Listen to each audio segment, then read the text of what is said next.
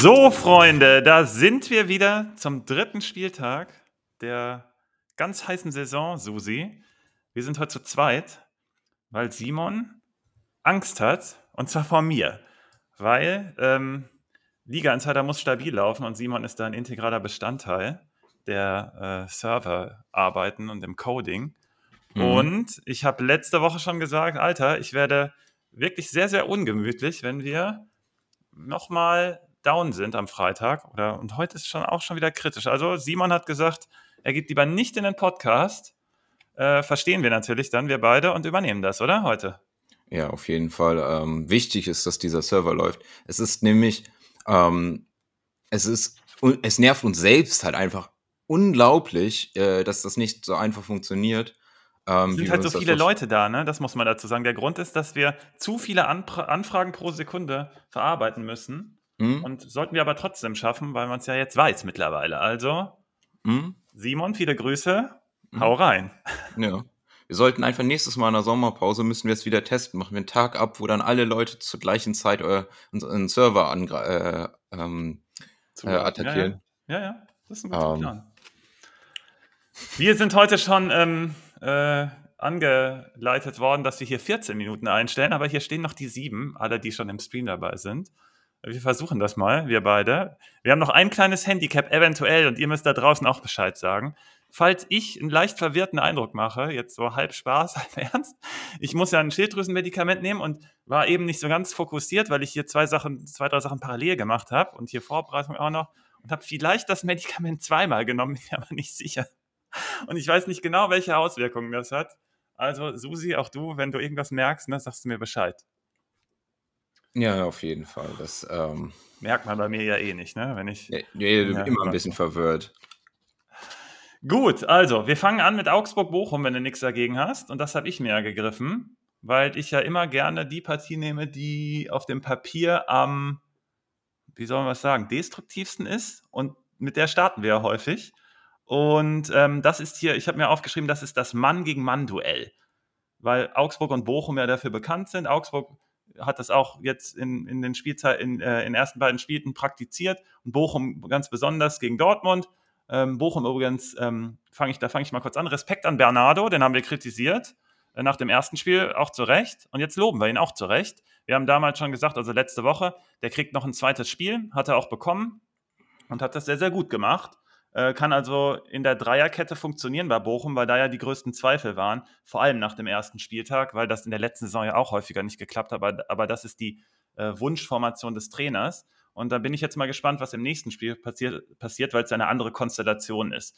Ähm, Riemann muss sich raffen. Ähm, Riemann natürlich einerseits der Rückhalt, aber andererseits schon wieder gepatzt gegen Dortmund. Also man hätte sogar einen Sieg mitnehmen können. Den kann er halten, muss er halten.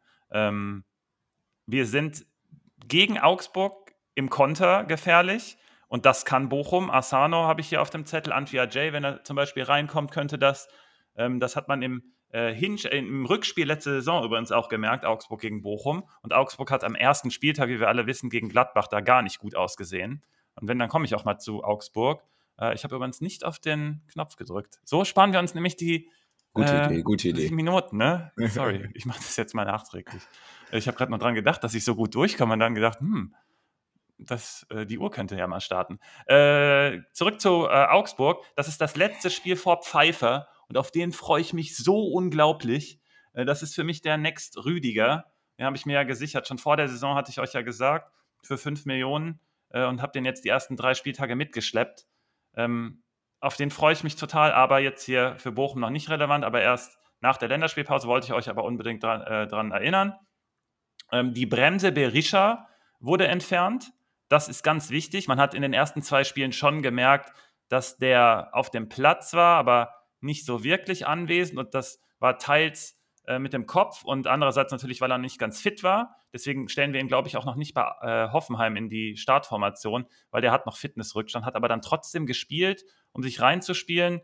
Ähm, und das ist jetzt entfernt. Das heißt, Demirovic vorne mit Michel. Das könnte ganz gefährlich werden gegen Bochum. Äh, insgesamt bei Augsburg muss ich sagen, ich habe bisher ein stabiles Team gesehen gegen Bayern. Also äh, im zweiten Spiel. Im ersten habe ich ja schon gesagt, nach vorne ging da einiges und nach hinten war es dann ganz wild. aber gegen Bayern hat man dann Risiko minimiert hinten raus und das hat, dann, hat man dann ganz vernünftig gemacht. Deswegen bin ich mal auf Augsburg in der Saison auch gespannt. Jetzt gegen Bochum auch wieder ganz anderes Spiel. Da ist die Frage, wer, also wer stellt die Falle? Und normal ist Augsburg die Mannschaft, die ein bisschen mehr offensiven Anspruch hat. Ähm, beide Mannschaften sind brutal anfällig auf der Schnittstelle. Ich glaube, Augsburg ist die erst schlechteste Mannschaft und Bochum die viertschlechteste.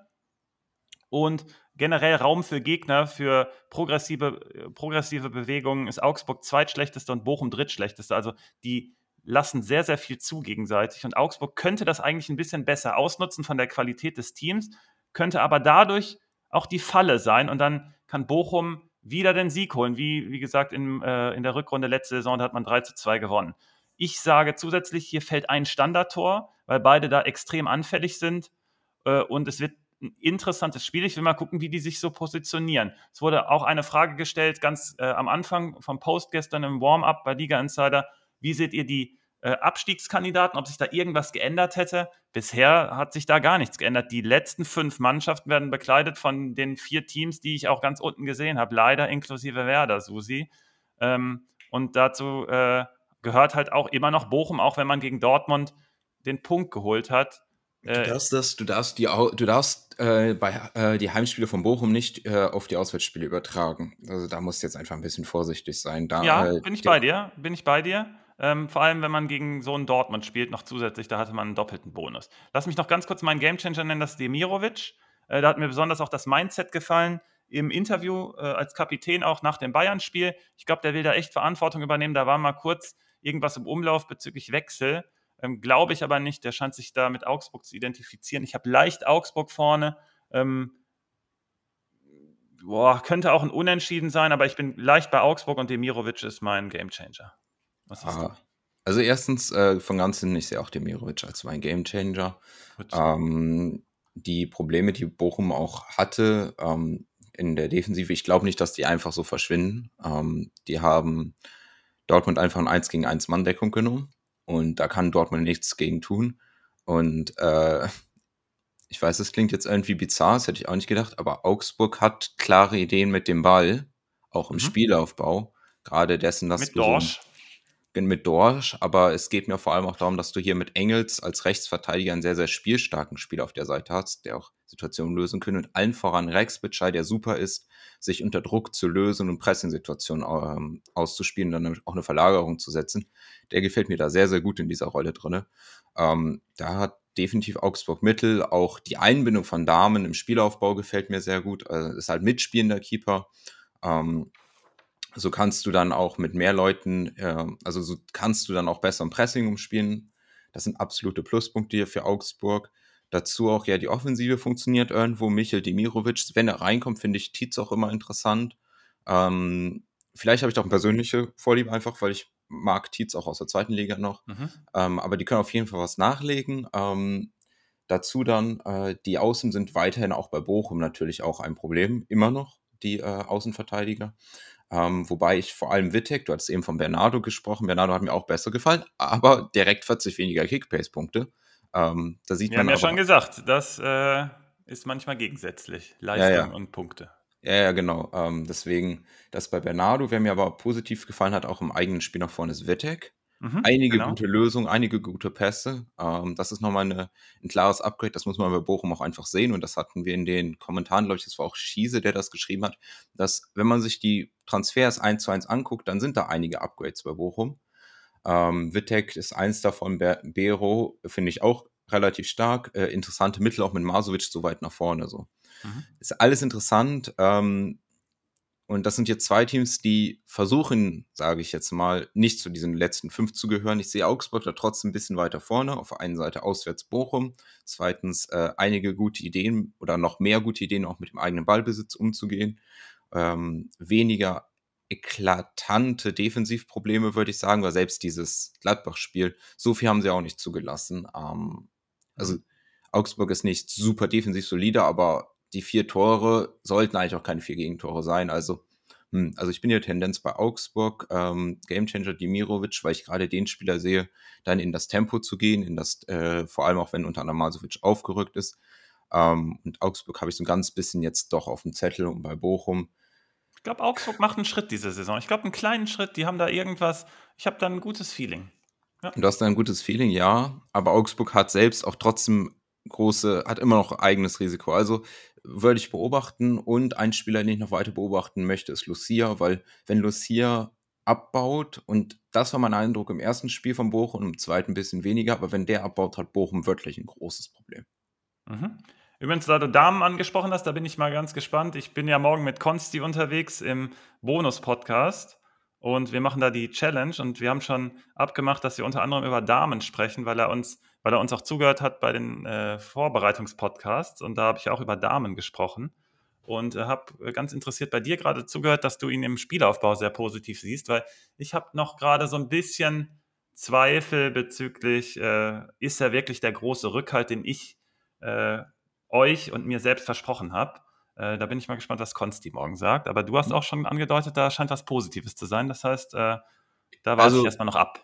Äh, beim Torwartspiel sehe ich auch noch äh, Schwierigkeiten. Deswegen, ich habe dir noch in einer Liga überlegt, habe den abzugeben. Ähm, Weil er auch dann singt, ne, bei Kickbase. Ja, genau, aber ähm, das ist halt ein Punkt, aber äh, trotzdem habe ich mich jetzt entschieden, weiter Damen zu behalten. Und wie gesagt, es sind halt, du kannst ja auch Probleme in einigen Stellen anders vom Spiel haben. Zum Beispiel Schwebe kritisieren wir auch häufig, aber Schwebe ist auch mit dem Ball ein guter Keeper. Mhm. Und das sind halt einfach Qualitäten, die du hast und die ermöglichen als Mannschaft dann ähm, anders auf bestimmte Situationen an, äh, zu reagieren, Pressings anders zu umspielen. Und das ist halt ein positives Punkt. Und wenn Augsburg tatsächlich sehe ich bei Augsburg jetzt das, was Marcin schon letzte Saison versprochen hat, nämlich auch einen Anspruch, ein eigenes Ballbesitzspiel und eine eigene Idee mit dem Ball zu haben. Mhm. Wie versprochen eigentlich. Und irgendwann muss der Schritt ja mal gegangen werden.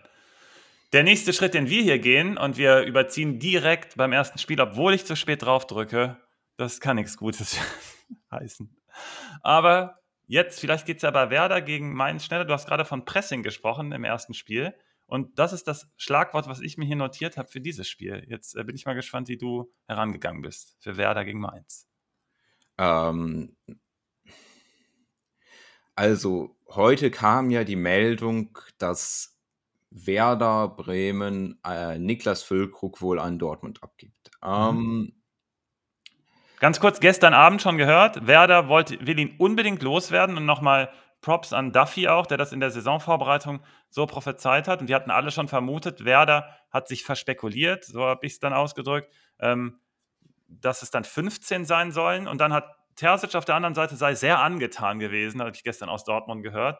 Und dann haben wir eigentlich nämlich gesagt, der Transfer, der, der klingt irgendwie unlogisch, auch jetzt für Dortmund, aber wir gehen gleich bei Dortmund drauf ein. Aber dass Werder den jetzt so unbedingt loswerden wollte und muss und 15 nur bekommt, hm, bin ich mal gespannt, was du sagst jetzt. Ich wollte da nicht reingrätschen. Hab also, Werder verkauft eigentlich ja gerade alles. Sommerschlussverkauf. Ähm, wenn man da freundlich fragt, dann kann man bestimmt auch noch äh, ein paar alte Trainingsgeräte äh, äh, abkaufen. Ähm, ich meine, ein Spieler, mit dem Werder ja in ähm, Verbindung stand, war ja Lenz.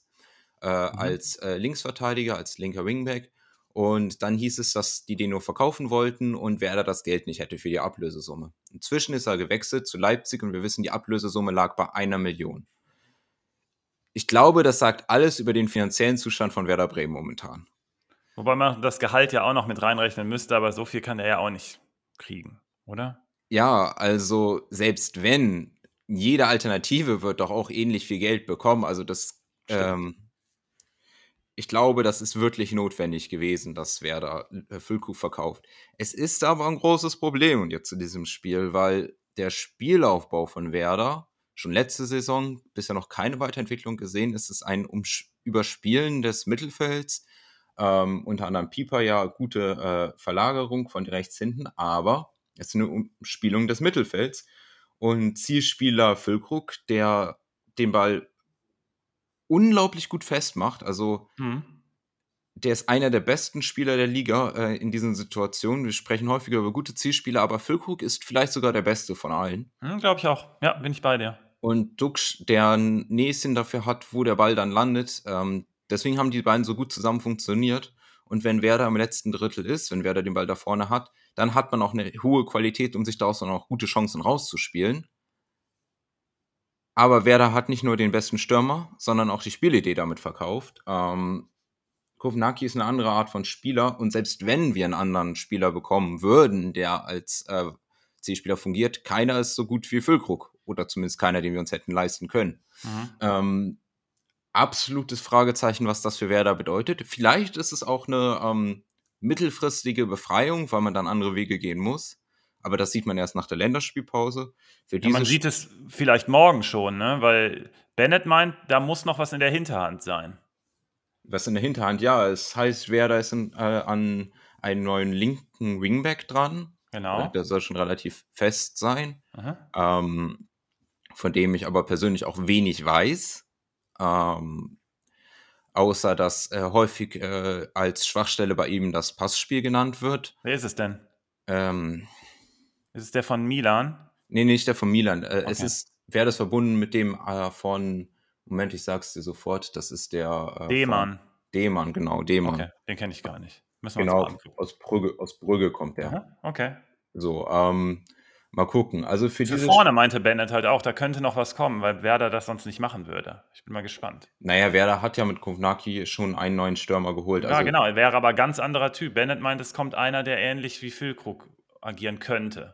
Also die Information habe ich nicht. Ähm, deswegen finde ich das auch sehr, sehr spekulativ hier gerade. Mhm. Mhm. Ähm, lass uns über das äh, sprechen, was wir wissen. Mhm. Ähm, und äh, was wir wissen, ist, dass Mainz sehr, sehr gutes Pressing-Linien hat, sehr gutes Mittelfeldpressing. Ungern willst du durchspielen, deswegen passt der Ansatz eigentlich mit dem äh, Umspielen dieses Mittelfelds. Ähm, da könnte theoretisch was gehen. Ähm, aber Werder selbst hat auch viele, viele Probleme. Unter anderem ist die Abwehr überhaupt nicht sattelfest. Ähm, die sieht, die, die, war letzte Saison schlecht und diese Saison ähm, wünscht man sich die von der Saison davor, davor. Also Nee. Und eins der Probleme ist, wenn wer die Werder hat, ist, wenn der Gegner Dynamik aufnimmt, wenn der Gegner Tempo aufnimmt, gerade aus dieser Mittelfeldposition und in dieses Halbfeld kommt. Mhm. Ähm, vor allem gegen Bayern, das Musiala sich da aufgedreht hat, hat da zu großen Problemen geführt. Und jetzt hier in diesem Spiel gegen Mainz, das ist so schwierig, weil Mainz ein bisschen ähnlicher Ansatz wie Werder, auch mit einem langen Ball arbeitet. Stach da weit nach vorne gezogen, als dieser ähm, Zielspieler agiert. Äh, Gerade jetzt, weil ja auch Ajork ausfällt kann Stach das sehr gut machen. Ähm, Viper hat es auch nicht so schlecht gemacht, aber Stach war für mich da der zentralste und wichtigste Spieler für, deswegen erwarte ich den eigentlich auch im Spiel. Wenn er spielt, wenn er noch genau. in Mainz ist. Wenn er noch in Mainz ist. Ähm, das ist immer schwierig, dass er ja am Donnerstag am 31.08. stand, 13.45 Uhr, Stach mein Gamechanger bei Mainz, das nehme ich jetzt schon mal hinweg. Okay. Ähm, als Zielspieler da agieren kann. Und dann geht es nämlich vor allem um diese Nachrückbewegung und dieses Durchdrücken dann der Achter. Genau das, was wer da nicht verteidigen kann. Dann stimmt die Zuordnung nicht. Die Spieler haben nicht die Dynamik, da mitzugehen. Mhm. Und da sind Barrero und Kuroko auch äh, überraschend schnell, ähm, die dann da aber immer wieder nachrücken und in diese gefährlichen Situationen stoßen. Ähm, vor, dazu auch noch Unisivul und Lee, die dann sowieso um den einen Zielspieler rumspielen. Das schrecklich für uns könnte das laufen. Ähm, dazu dann auch noch, äh, wir wurden auch gefragt wegen dem Mismatch auf den Außen. Ähm, interessant ist ja, dass äh, Vene ähm, deutlich höher steht als Kassi. Der funktioniert, fungiert nämlich auch als äh, Zielspieler. Gegen einen aufgerückten Weiser könnte das halt auch zu großen Problemen für Werder führen, ähm, wenn er da hinten dann freigespielt wird. Äh, auf der anderen Seite dann ähm, ist Jung nicht genug Druck nach vorne, um Kashi hinten zu, Kashi hinten zu binden. Also ich glaube, das ist ein sehr, sehr schwieriges Matchup für Werder. Also ja, XD12, der uns letzte Woche mit dem Henrichs Call versorgt hat, hat auch Cassie wieder äh, diesmal auf der Platte und äh, sagt, er macht einen Assist. Und ich habe dieses Außenduell nämlich auch ganz groß äh, ähm, auf, der, auf dem Radar. Und ein Vene gegen Weise habe ich da ganz besonders als Key-Duell. Mhm, genau, da sind, da sind viele Situationen einfach, ähm, wo Mainz einfach einen klaren Vorteil dessen hat oder einen Vorteil dessen hat, wie sie, äh, wie ihre Spieler sind, wie die Rollen im System sind. Ähm, dazu fand ich auch die Abwehr jetzt im letzten Spiel, ich fand Vandenberg relativ stark auch in der Position. Mhm. Ähm, wenn Hanko Olsen zurückkommt, glaube ich, dass die dann auch noch ein, äh, ein Upgrade ein klares Upgrade dann da haben, ähm, bin ich echt äh, interessiert dann auch an den Mainzern. Also ähm, vor allem Stach, also Stach hat alles. Stach ist der Zielspieler, Stach äh, ist im Pressing auch sehr, sehr gut. Ich habe ja gesagt, wer da Probleme auch noch, wenn sie gepresst werden, werden. Dann mit Stach auch noch ein super Spieler dafür. Wenn Werder den Ball weit nach vorne schlägt, Stach ist auch ein super Kopfballspieler, der gewinnt jedes Kopfballduell auch defensiv. Und er hat eine Bremer Vergangenheit, das heißt, Stach trifft hier auf jeden Fall, ja, wenn er auf dem Platz ja. steht. Ja. Wurde angeblich gestern in Hoffenheim gesehen, aber wurde gar nicht bestätigt. Also ich, ich bezweifle auch, dass die doppelt zuschlagen und dann, aber wir gucken gleich bei Hoffenheim drauf. Kann ja doch sein. Ich habe Mainz auf dem Zettel, du auch? Ja, ja, Mainz Sieg, äh, Gamechanger Stach. Ähm. Genau. Äh, mein Gamechanger wäre Onisivo, nur wenn Viper spielt. Äh, der Hinweis nur, weil Svensson spielt gerne mit diesen zwei Stürmern, also Onisivo plus ein Stürmer vorne drin. Und äh, das ist mein Young Gun Nummer 1. Ich habe nämlich zwei Stück vor der Saison euch angepriesen. Der erste ist hier in dieser Partie. Viper ist ein guter Call gewesen, weil er halt der erste Backup ist für Ajorg und kam dann auch direkt rein. Ich fand, er hat das ordentlich gemacht. Jetzt nicht besonders gut oder besonders schlecht, aber ordentlich.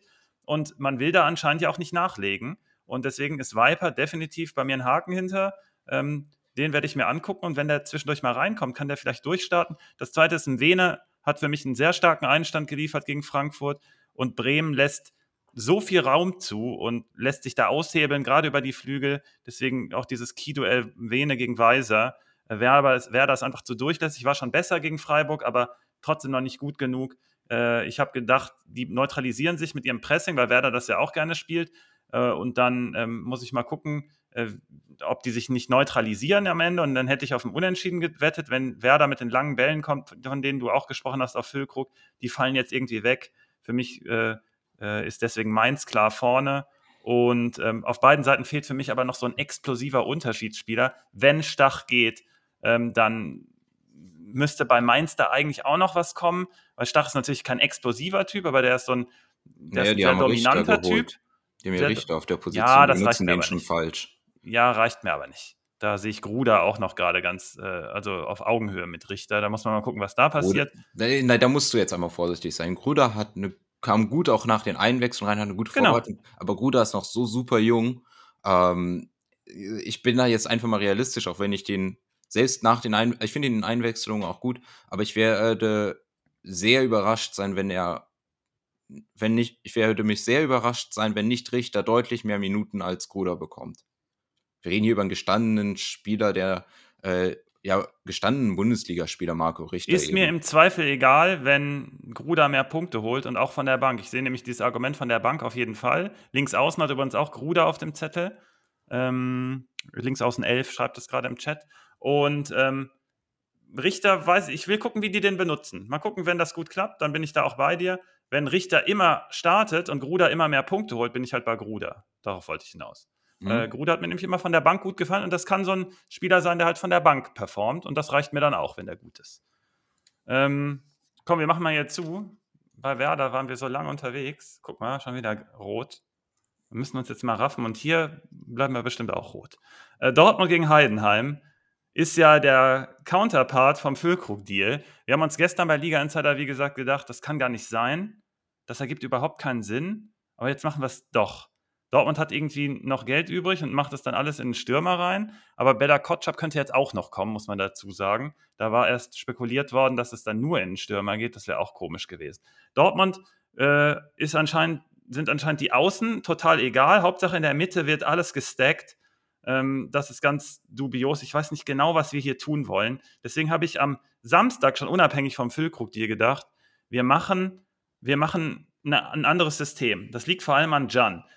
Jan hat mir schon wieder im Aufbauspiel überhaupt nicht gefallen, hat dann aber in der zweiten Hälfte gegen Bochum, äh, war der häufiger dann rechts zu finden. Dann habe ich gedacht, ich muss Jan aus dem Spielaufbau im Zentrum rauskriegen. Ich muss den irgendwie abkippen und dann irgendwie auf eine Position bekommen, die näher an den Außen ist, sodass er da im Zentrum nichts kaputt macht, sodass Sabitzer schön tief kommen kann und dann Brand bietet sich auch im Zentrum an, weil Brand ja auch ins Zentrum gehört, das wissen ja auch alle. Und dann habe ich gedacht, hey, wir greifen nochmal eine Idee von Duffy auf, den ich eben schon bei Werder angesprochen habe. Ich muss ja wieder hier drücken. So, so, so kommen wir immer im Grün.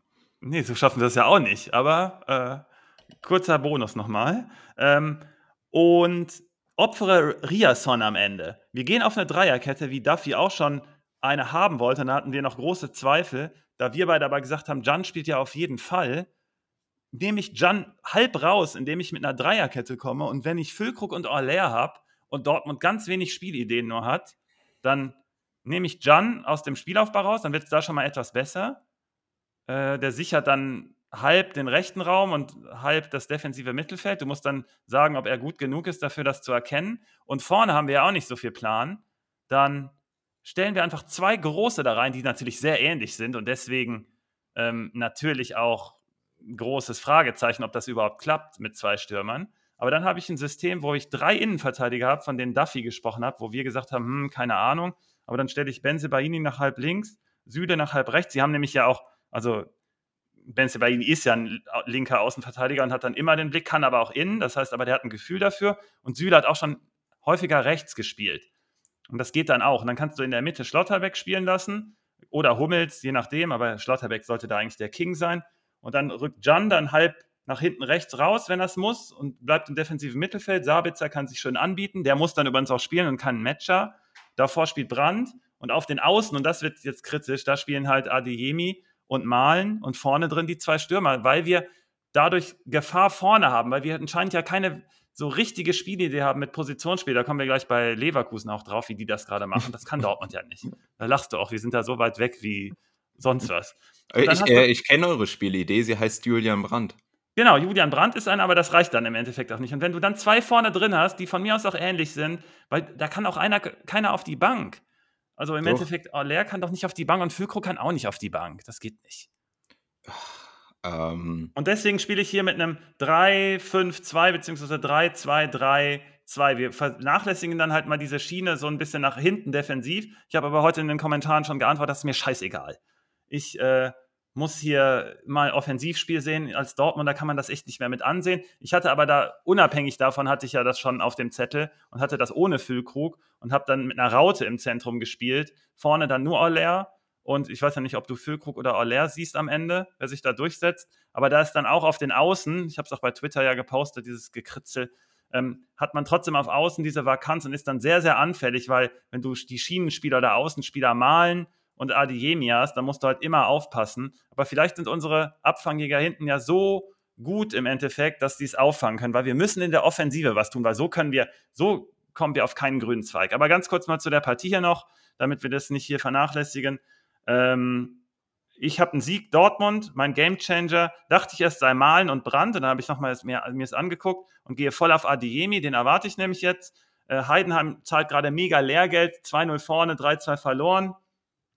Ähm, Frage ist, wie sehr haben Sie sich die ersten beiden Spiele der Dortmund-Gegner angeguckt? Wenn Sie das einfach nur kopieren würden, kriegt Dortmund auch wieder Probleme. Allerdings spielt Dortmund zu Hause, das darf man nicht vergessen. Und äh, wenn Füllkrug irgendwie eine Rolle spielt, egal wie er reinkommt am Ende, wird er nochmal so einen Push mitbringen. Und dann kriegen wir auch selbst gegen tiefstehende Darmstädte, äh, Heidenheimer würden wir es hinbekommen. Ansonsten hat man enorme Schwächen bei Heidenheim in den 1 gegen 1 Duellen defensiv, was würde auch komplett für Malen und Brand sprechen. Oder halt für Adeyemi für sein Tempo, ne? Ja, wobei der da eher dann sogar der Zielspieler ist, dann, also da würde im 1 gegen 1 würde Malen und Brand würden mir noch besser gefallen. Und ähm, Beide sind aber erschreckend anfällig für Ballverluste. Und da Dortmund einfach besser besetzt ist, das dann zu nutzen, habe ich unter anderem deswegen auch nochmal Dortmund auf dem Zettel. Also erstmal hier Langzeitprojekt Dortmund, da bin ich gespannt, was du sagst mit dieser Dreierkette, ob wir das irgendwie hinkriegen, weil wir haben mit Duffy ja schon kurz geschrieben, der hat gesagt, ja, das könnte man schon machen. Ich sehe das auch als Option, innerhalb eines Spieles zu wechseln, dass man erst dann trotzdem noch äh, anders spielt, aber langfristig brauche ich Jan aus dem Zentrum im Spielaufbau. Äh, und wenn ich das gelöst habe, dann gucken wir mal, wie das, äh, wie das Aufbauspiel generell dann so ist und ob man sich besser positionieren kann. Und wenn das dann immer noch nicht geht, kann man mit den zwei Brechern vorne kommen. So ist der Plan bei Dortmund. Und wir kommen ja auch über Standards noch zusätzlich. Und dann hasseln wir uns zu, zu noch 32 Siegen jetzt in der Saison und werden Meister. Würde ich Simon jetzt sagen. Nicht. Ich mag die Idee nicht. Ich, ich finde sie auch komisch, aber was machen wir denn sonst? Was ähm, ist denn der Plan? Willst du Füllkrug auf die Bank setzen? Nein, da, darum geht es gar nicht. Es geht auch darum, was ist realistisch, was macht Terzic. Es geht nicht darum, was ähm, wir theoretisch machen könnten. Also was du, was ich finde, eine der Sachen, die Dortmund vielleicht tatsächlich mehr einbauen könnten, ist Kobel im Spielaufbau. Ähm, wenn du halt diese Dreierkette spielst, dann kannst du Kobel auch im, Dreier, im Spielaufbau als Teil der Dreierkette benutzen. So machen das die guten Teams ja auch. Also ähm, warum dann dafür noch einen weiteren Spieler benutzen? Ähm, weil dazu ja auch, Dortmund baut auch teilweise auf im äh, Dreieraufbau. Da die äh, gerade Chan lässt sich sehr oft abkippen in diese Dreierkette, führt aber häufig dazu, dass dann zum unter anderem Sabitzer alleine dann im äh, Mittelfeld ist. Äh, Köln hat das sehr gut offengelegt, wie man Dortmund schlagen kann, indem man den Raum verteidigt. Mhm. Und Bochum hat sehr gut gezeigt, dass man äh, Dortmund sehr gut schlagen kann, wenn man den Mann verteidigt. Ähm, Dortmund insgesamt hat einfach gegen einige defensive Ansätze in Problematik. Ähm, du hast schon gesagt, die Seiten aufgeben. Dortmund hat viel zu wenig Breite im Spiel. Mhm. Ähm, man braucht das nicht immer, ähm, dazu kommen wir auch noch. Aber äh, so wie sich äh, Dortmund da gerade positioniert, ähm, funktioniert das nicht so gut. Ähm, du musst mir nur sagen, wie du Jan am Ende eliminierst da aus dem Konzept im Aufbau. Dann bin ich happy mit allem. Dann brauche ich nee. auch nicht mehr rum Theo äh, irgendwelche Theorien entwickeln mit zwei Stürmern, sondern ich muss, ich muss Can, kannst wissen, du auch, das machen. Chan ist auch im Aufbau nicht immer schlecht. Das darf man ja auch nicht, äh, sollte man auch nicht sagen, weil das Problem ist, dass Chan zu oft dafür, dass er ein Sechser einer Top-Mannschaft ist, äh, entweder selbst im Deckungsschatten steht oder äh, gute Passwege äh, verhin äh, selbst zuläuft oder die falsche Entscheidung mit dem, äh, mit dem Abkippen trifft. Ja, mhm. aber grundsätzlich ist das immer noch okay. Ähm, ich kann aber hier auch keine gute Lösung bieten. Ähm, und ich weiß auch nicht, wie sich Terzic am Ende entscheiden wird. Aber was ich nochmal herausheben möchte, ist, dass äh, Füllkrug in der Lage ist, den Ball festzumachen gegen fast jeden Gegner, gegen eigentlich jeden Gegner in der Bundesliga und dann auch so gut und so wach ist, äh, dass dann direkt darum gespielt werden kann. Vielleicht kann Dortmund das auch einfach als Mittel nutzen. Ich weiß nicht, wie sie ihn da reinkriegen. Ähm, aber das kann definitiv ein Mittel sein, wie er da vorne dann äh, für mehr Betrieb sorgt. Ich meine, Haller, klar, starker Spieler, aber lass den mal jetzt noch ein Spiel ohne Tor und Füllkrug nach Einwechslung eins machen. Und also bist du bei Pro gegen Haller und siehst die nicht zusammen? Also ich kann sie mir zusammen vorstellen, ähm, aber ich vertraue da jetzt mal einem gewissen Leistungsprinzip. Ähm, und das ist einfach noch eine weitere Waffe. Ich finde, eigentlich ist das sogar ein ganz cooler Transfer für Dortmund. Mhm. Äh, Füllkrug passt da ganz gut äh, in diese Rolle. Ähm, ich weiß dann nicht genau, wie es mit Dortmund da weitergeht. Ähm, eine weitere, dann lass uns noch mal kurz über Heidenheim. Du hast auch eben gesagt, Heidenheim hat da Probleme in der Defensive, das habe ich auch gesehen. Ähm, Heidenheim, ich weiß nicht, ob es dann auch die fehlende Fitness war, weil Heidenheim hatten wir ja angepriesen als so ein laufstarkes und so ein sprintintensives Team und das hat man auch gesehen, so aber nur so bis zur 70. Minute gegen äh, Hoffenheim. Ähm, bei Hoffenheim hing das aber auch mit einer Umstellung zustande, aber da kommen wir gleich im Hoffenheim-Segment nochmal zu. Aber da hatte Heinheim dann nicht mehr die Power hinterher zu laufen. Das kann für Dortmund da auch eben wieder was sein, dass sie wieder spät das Tor machen. Wirklich gefährlich. Für Dortmund wird aber auch die Standard sein. Bester als äh, Flankengeber, als Standardgeber äh, ist super gut. Ähm, und da kann Dortmund sich definitiv was fangen. Also da wäre ich äh, als Dortmund-Fan vorsichtig, aber eigentlich müsste Dortmund das hier holen. Ich bin ganz relaxed, das holen wir hier. Egal, welche Probleme wir haben und dann wird in der Länderspielpause mal geguckt. Äh, Fakt ist, wir sind alle etwas ratlos und du auch. Du hast zwar eine bestimmte äh, Tendenz, aber irgendwie weißt du auch nicht genau, was passieren wird. Ich bin mal, ich bin mal sehr gespannt. Ähm, meine Theorien sind natürlich immer mit Augenzwinkern zu sehen, weil ich als Dortmund-Fan natürlich irgendwas sehen will und das passt mir noch überhaupt nicht. Und was ich irgendwie versucht habe, war zu sagen, dass Jan im Spielaufbau raus muss, auch wenn du ihn jetzt so halb verteidigt hast.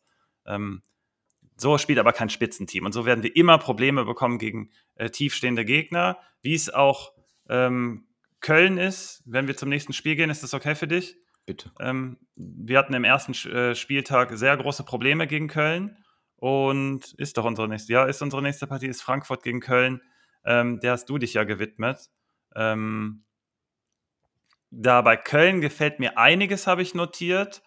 Und ähm, wir ähm, sind bei Frankfurt, die noch nicht viel gezeigt haben, aber vier Punkte haben. Ähm, vier Punkte. Ähm, da können die sich auch, äh, da können die auch äh, drei Kreuze machen. Davon auch äh, einmal noch der späte Ausgleich in Unterzahl ähm, nach einer sehr unnötigen gelb-roten Karte von äh, Knauf da. Ähm, vielleicht spielt dann aber jetzt tatsächlich Buter auf rechts und ähm, das könnte da eine äh, gewisse Verbesserung äh, geben, weil insgesamt Frankfurt ist in der Liga sehr harmlos. So, Punkt. Aber was wir jetzt auch wissen, im Vergleich zum letzten Spieltag, Kolomoani ist, äh, will wohl weg, streikt das Training.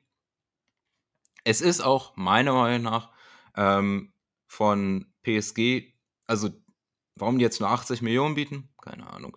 Ich glaube aber, der ich, ich bin relativ zuversichtlich, dass er die verlässt, dass er Frankfurt verlässt. Ich meine, aber auch Kostic hat schon versucht, sich wegzustreiken und ist dann wieder zurückgekommen.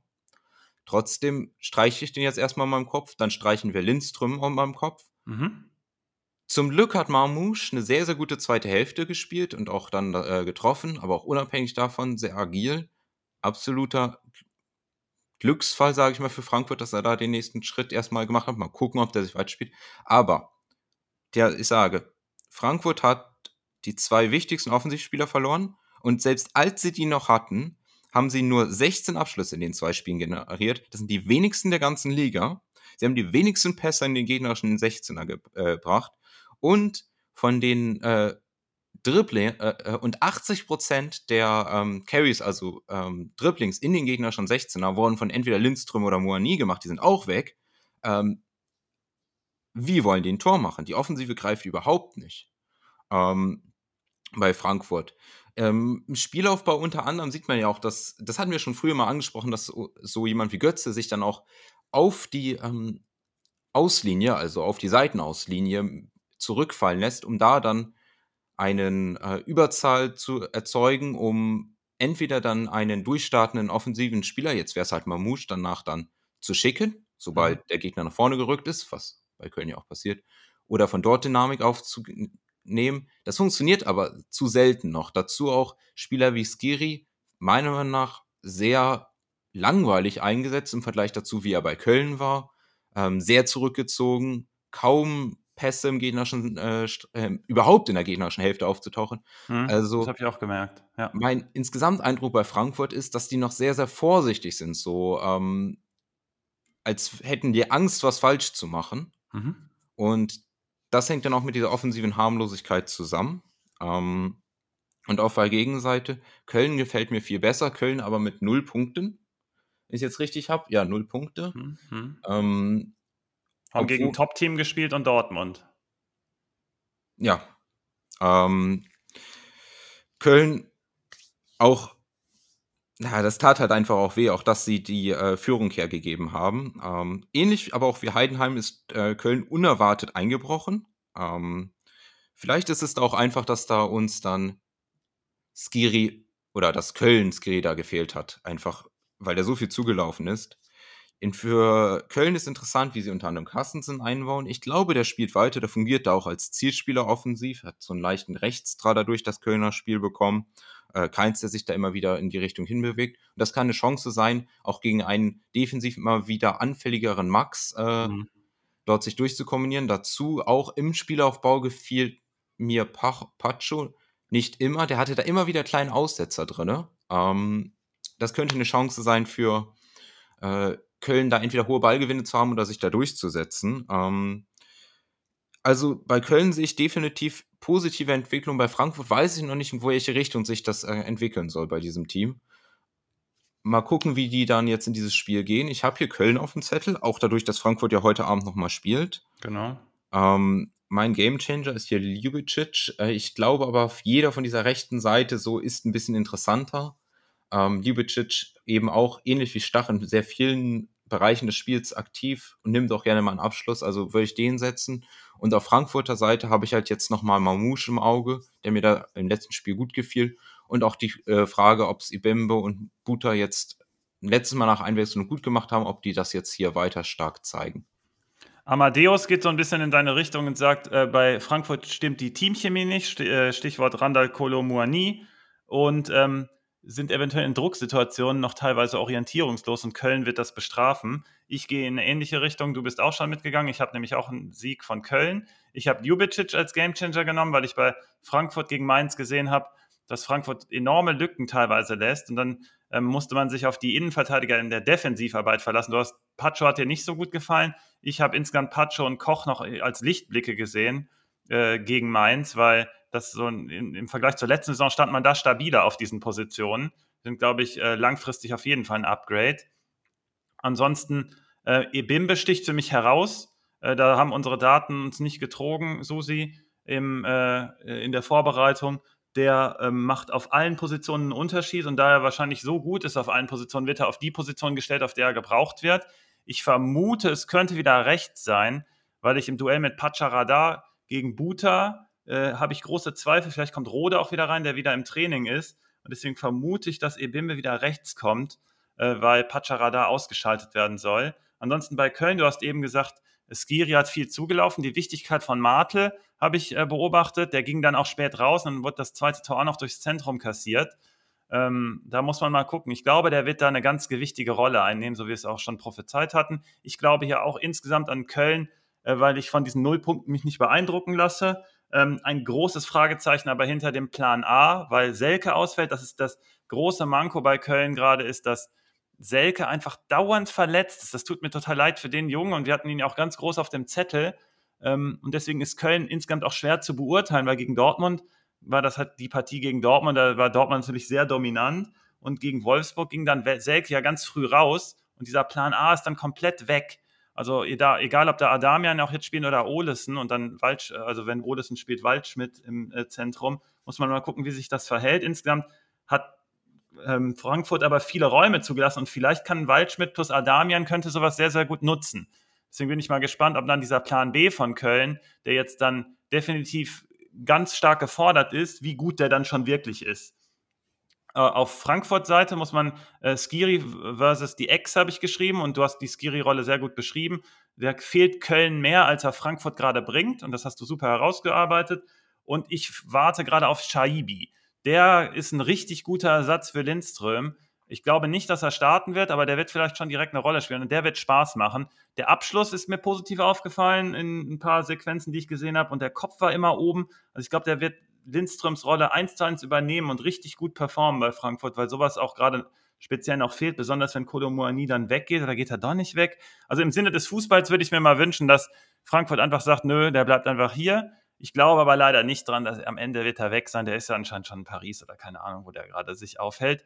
Äh, insgesamt bei Chaibi sind die Standards sehr, sehr gut. Das heißt, Max könnte dann doppelt eliminiert sein, weil ich vermute, dass jemand noch für hinten links kommt. Nielsen Kunku soll ja kommen. Und dann sind alle Max-Besitzer, sollten sich dann schleunigst äh, nach, einem, nach einer Alternative umsehen. Dann hast du zusätzlich noch gesagt, müde vom Europacup. Äh, und das, was ähm, Amadeus eben gesagt hat, möchte ich nochmal unterstreichen. Ähm, man hat durch diese Kolomoani-Situation irgendwie ein ganz komisches Gefühl bei Frankfurt und bei Köln ist generell immer ein Team. Und man sieht das gerade beim Basketball in der Nationalmannschaft. Ähm, die haben da auch ein Team herausgearbeitet und ich kann auch nochmal auf Konsti verweisen. Ich glaube, da werden wir morgen ganz kurz anreißen äh, und auch weiterführend noch was äh, einleiten und anteasen. Ich glaube, dieses Team wird Frankfurt gerade schlagen, weil Frankfurt noch auf verschiedenen Ebenen auf, Ebenen auf dieser Findungsphase ist. Da sind wir uns ja alle einig und gehen mal, nachdem wir wieder auf Rot sind, who cares, auf äh, Stuttgart gegen Freiburg. Und ähm, wir freuen uns hier auf den Stiller-Einstand, habe ich hier aufgeschrieben. Und wie viel äh, Endo steckt in Stiller? Ich würde sagen so 80 Prozent. Und äh, damit wäre Stuttgart, glaube ich, ganz gut bedient, äh, diesen großen Ausfall versuchen wettzumachen. Ähm, mich interessiert weiterführend übrigens das Spielsystem mit Undau, äh, weil Girassi wird ja wohl bleiben und er ist auch der Mann da vorne. Aber ähm, äh, Undau wird ja vielleicht noch eine Rolle spielen zusätzlich. Da bin ich mal gespannt, was da passiert ist. Aber jetzt noch nicht ähm, äh, groß äh, im Fokus für das Spiel gegen äh, Freiburg. Ähm, zweimal war der Torwart gegen Freiburg exzellent. Man muss sagen, dass äh, wir letzte Woche ja bei Freiburg gegen Werder Freiburg eher auf dem Zettel hatten und die haben es dann auch gemacht. Aber einer der Gründe, warum Freiburg nicht höher gewonnen hat, war unter anderem Pavlenka. Und das könnte eine Chance für Nübel sein. Also alle, die vielleicht Nübel mit Nübel in der Challenge äh, über Nübel in der Challenge nachdenken. Vielleicht könnte das einer sein, obwohl er jetzt einen Fehler gemacht hat. Das muss man, das muss man gleichzeitig dann auch beobachten. Aber deswegen jetzt besonders gut gegen Freiburg, um das nochmal äh, stark zu prüfen. Ähm, was gut geklappt hat gegen Freiburg, und darin ist Stuttgart sehr, sehr gut, sind progressive Bewegungen aus dem Mittelfeld. Und da hat auch Euregio eine Frage zu, generell zu dem Low-Budget-Mittelfeld von äh, Stuttgart, ähm, ob man auf die setzen soll. Ich würde ganz klar sagen, ja, die sind alle unterbewertet.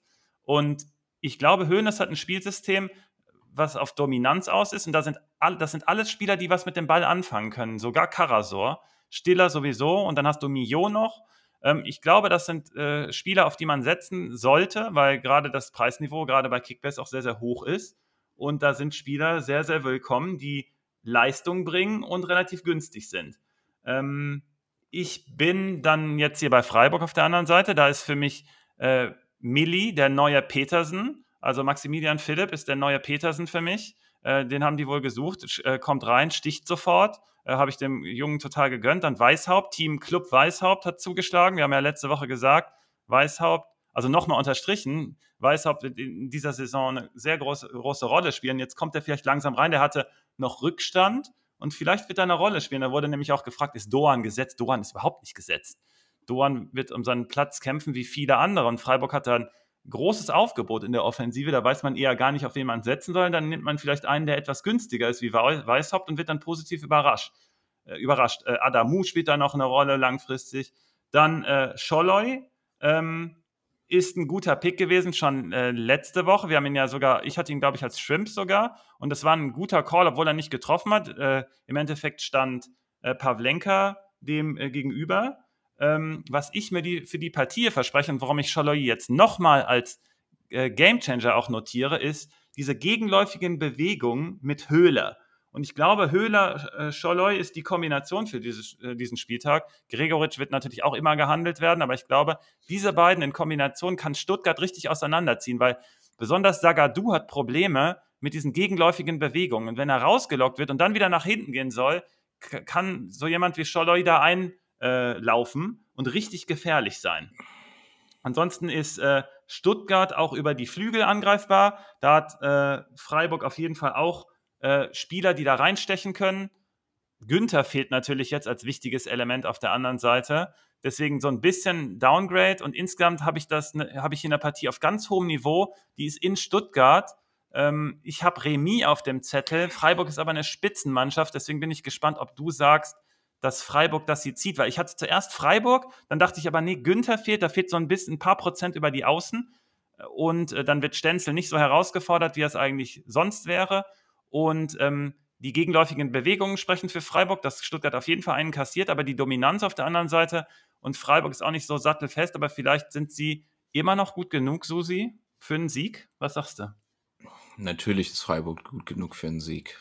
Die, ähm, der Gegner, aber mit Stuttgart ist auf jeden Fall spannend. Stuttgart ist auch insgesamt ein Team, ähm, wo wir ja vor der Saison gesagt haben, mal gucken, wo es hingeht. Ähm, ersten zwei Spiele zeigten, eher eine gute Richtung. Ähm, klarer Sieg gegen Bochum, gute erste Hälfte gegen Leipzig. Mhm.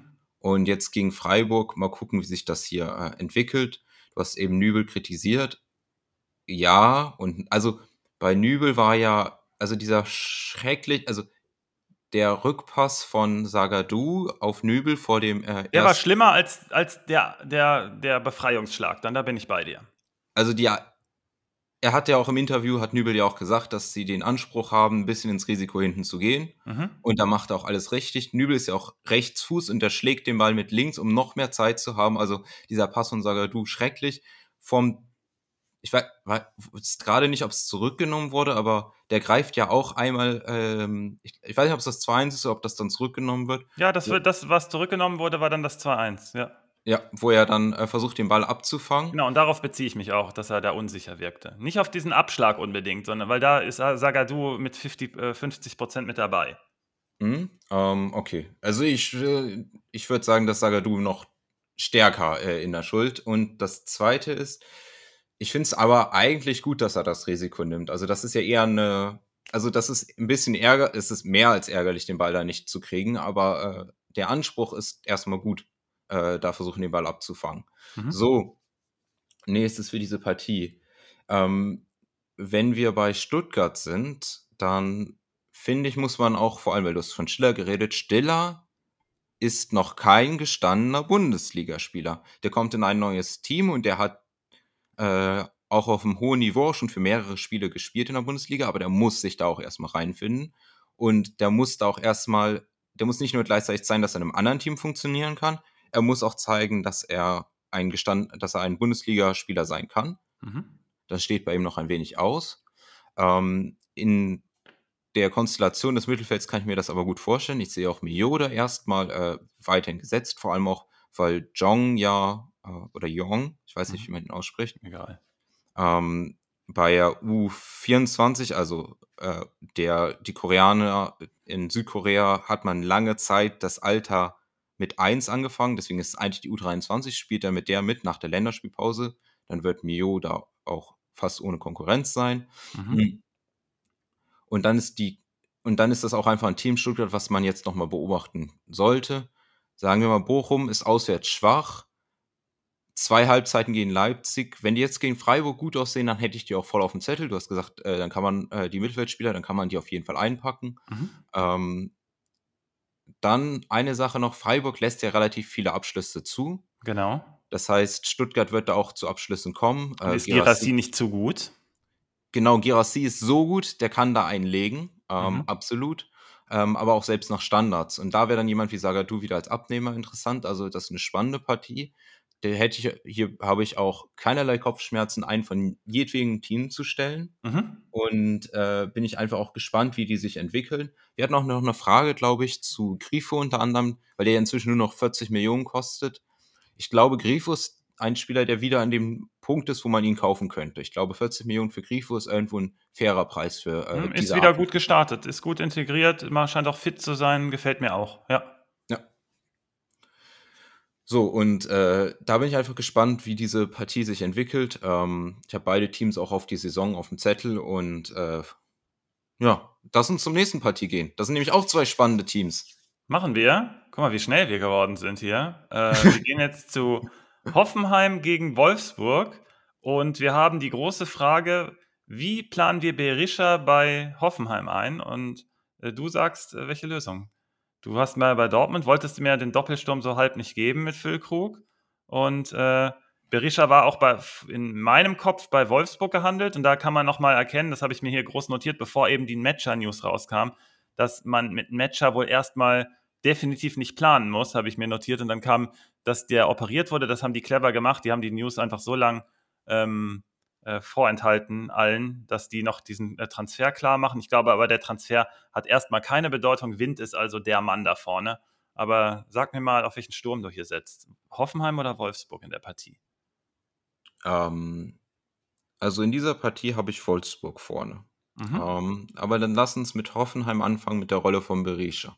Du hast momentan im, Wolfs äh, im Hoffenheimer System eigentlich drei Offensivpositionen zur Verfügung. Wechost als einer der Stürmer, Kramaric als vor allem in diesem linken Halbraum und äh, jetzt zuletzt Bebu. Und ich kann mir Berisha da genau auf dieser Position vorstellen. In den Pressekonferenzen hat Matarazzo, äh, sorry, hat, äh, jetzt bin ich verwirrt. Ma Hoeneß ist jetzt der Trainer von Stuttgart. Stuttgart und Matarazzo ist jetzt der Trainer von Hoffenheim. Oh Gott, hat Matarazzo davon gesprochen, dass es auch einen Doppelsturm geben könnte. Ähm, hat auch Berisha weiter als ein Spieler beschrieben, der sowohl im als auch um den Strafraum aktiv ist. Und das mhm. ist die Rolle, die ich ihn, bei ihm dann auch sehen würde. Ähm, der dann eher als so ein zurückgezogener Stürmer, auch als äh, Ballverteiler da agieren kann. Der aber Kramaric auch schon ist, ne? Das heißt, die haben da irgendwie eine Überschneidung auf jeden Fall. Naja, Kramaric, Kramaric wird jetzt aus dem, aus dem zentralen Mittelfeld kommen müssen. Das geht jetzt nicht mehr anders. Genau, aber Kramaric ist ja eher links und dann kannst du Berisha eher rechts haben. Okay. Ähm, das kann ja auch funktionieren. Willst du das so flankiert haben? Okay. Ähm, Siehst du denn dann Stach da noch drin in dem Konstrukt? Eigentlich nicht. Äh, deswegen ich habe nämlich auch gesagt, entweder oder. Aber, aber, wenn die doch nicht, die können doch nicht beide da integrieren. Aber Prömel spielt jetzt auch noch nicht die beste Saison. Also seit seiner Verletzung ist er noch nicht wieder auf dem Niveau. Das wäre auch ein Konkurrent für Prömel. So für diese Partie. Ja, Stach sollte schon gesetzt sein. Also wenn der bei Mainz struggelt, okay, aber jetzt dann eine Ecke tiefer mit Hoffenheim, also ich sehe Mainz über Hoffenheim, da sollte Stach sich dann schon durchsetzen, wenn er käme. Weil wir haben ja auch äh, bei YouTube hier eine Frage von Luke204 deswegen gehabt, ob er ähm, bei Hoffenheim spielen würde. Du siehst ihn da als Spieler. Ähm, ich glaube auch, dass Stach das äh, Potenzial hat, bei Hoffenheim zu spielen. Trotzdem ist das aber auch eine schwierige Situation weil eben es eine relativ gute Konkurrenz unter einem Prömel gibt, aber auch mit diesen beiden offensiven Kramaric. Berisha. Ähm, für diese Partie ist aber was anderes viel problematischer für Hoffenheim und das ist, dass die fast komplette Defensive fraglich ist. Kabak Mhm. und äh, Akpoguma sind krank. Kabak schon ein bisschen näher wieder am Training oder hat schon mehr Training gemacht. Kadaracabek auch angeschlagen. Ähm, für mich persönlich, der Akpoguma gerade stark overpaid hat, äh, um in der Hoffnung, ihn über die Länderspielpause das Geld wieder rauszuholen und schon Kadaracabek hat. Schwierig für mein Kickbase-Team. Ähm, aber auch schwierig hier für Hoffenheim in diesem Spiel. Vor allem, weil Kadaracabek auch als Zielspieler agiert hat in den letzten Partien. Sehr aktiver Spieler bei Hoffenheim, äh, nicht nur wegen seiner hohen Torgefahr. Nächstes Ding bei Hoffenheim ist es auch die Rolle von Bülter. Bülter als linken Schienenspieler ist defensiv sehr riskant, wenn die Gegner auch mal über deren rechten Seite angreifen.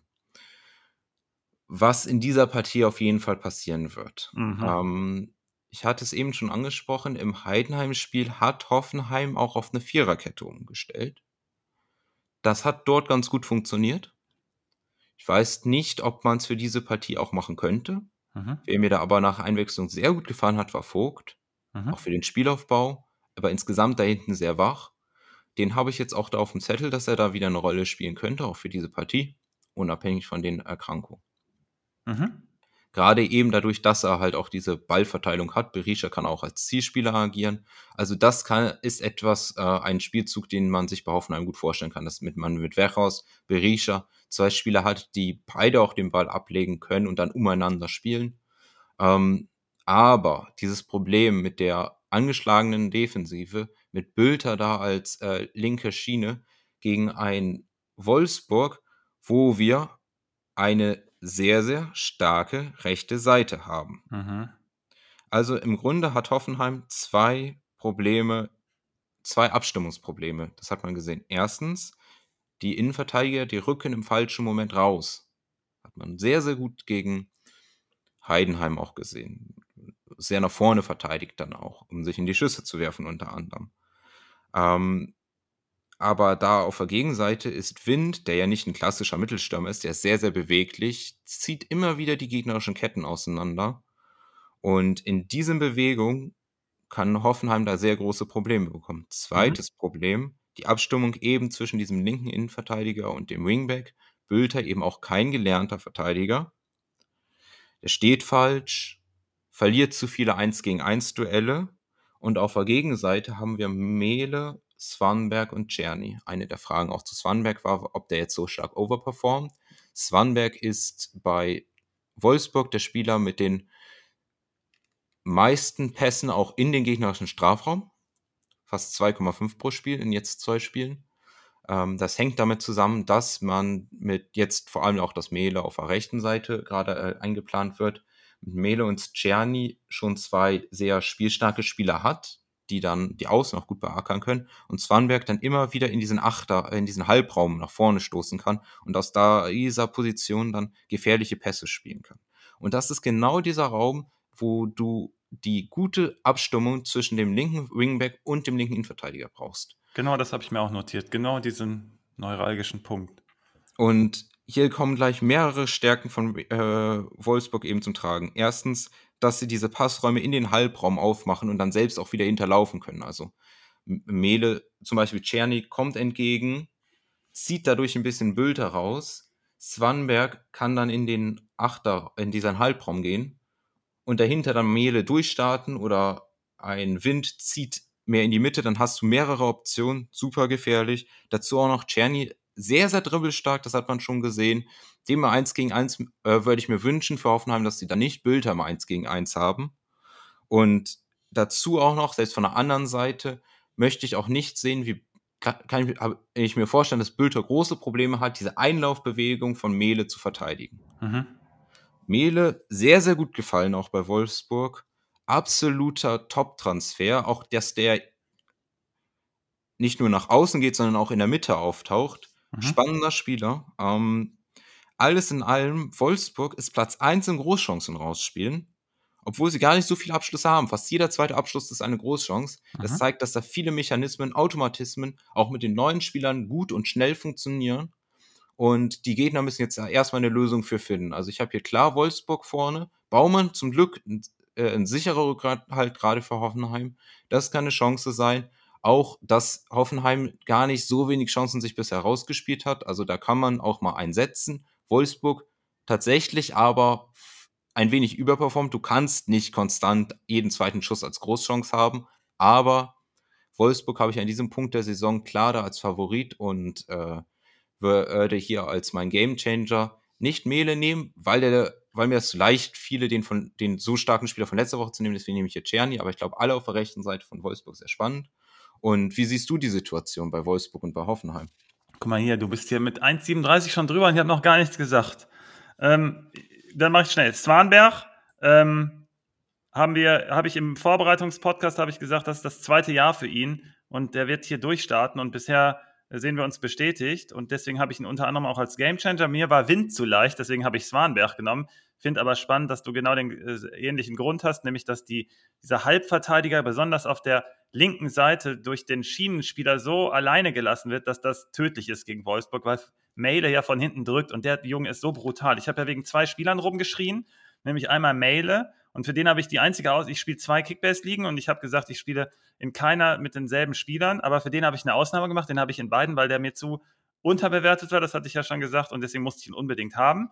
Äh, und äh, der, der macht einen richtig brutalen Eindruck. Und der zweite ist, das wisst ihr auch alle schon, Maier, den auch viele nachgekauft haben und jetzt hoffen alle, dass äh, Svenno irgendwas da gesehen hat. Ich vermute, dass sich das auszahlen wird, solange Wind spielt, weil Wind ist gerade natürlich schon der Vollstrecker, aber wenn es mit Matcher gewesen wäre, dann wäre das komplizierter für mich gewesen. Wind hat auch eine Angewohnheit, dass er auch andere Spieler einsetzen kann. Und Maier hat einen Abschluss, der dann von hinten noch nachrücken kann und zum Abschluss kommen kann. Das finde ich ganz spannend. Ich glaube, wir sollten alle äh, ganz relaxed bleiben und äh, Maier in einem Top-Team Wolfsburg für diesen Preis muss man nehmen. Ja, du musst auch, äh, du musst auch sagen, ähm, wenn diese, ja, das ist ja auch ein bisschen eine Problematik, weil Wolfsburg diese so starke, gerade äh, diese rechte Seite so gut funktioniert. Der Ball muss nicht zu äh, Mayer kommen, weil die ja vorher schon das Tor geschossen haben. Mhm.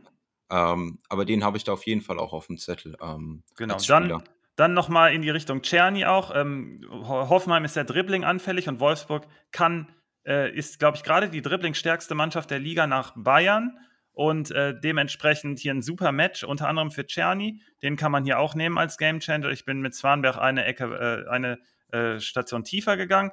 Ähm, dann wurde definitiv nach Arnold gefragt.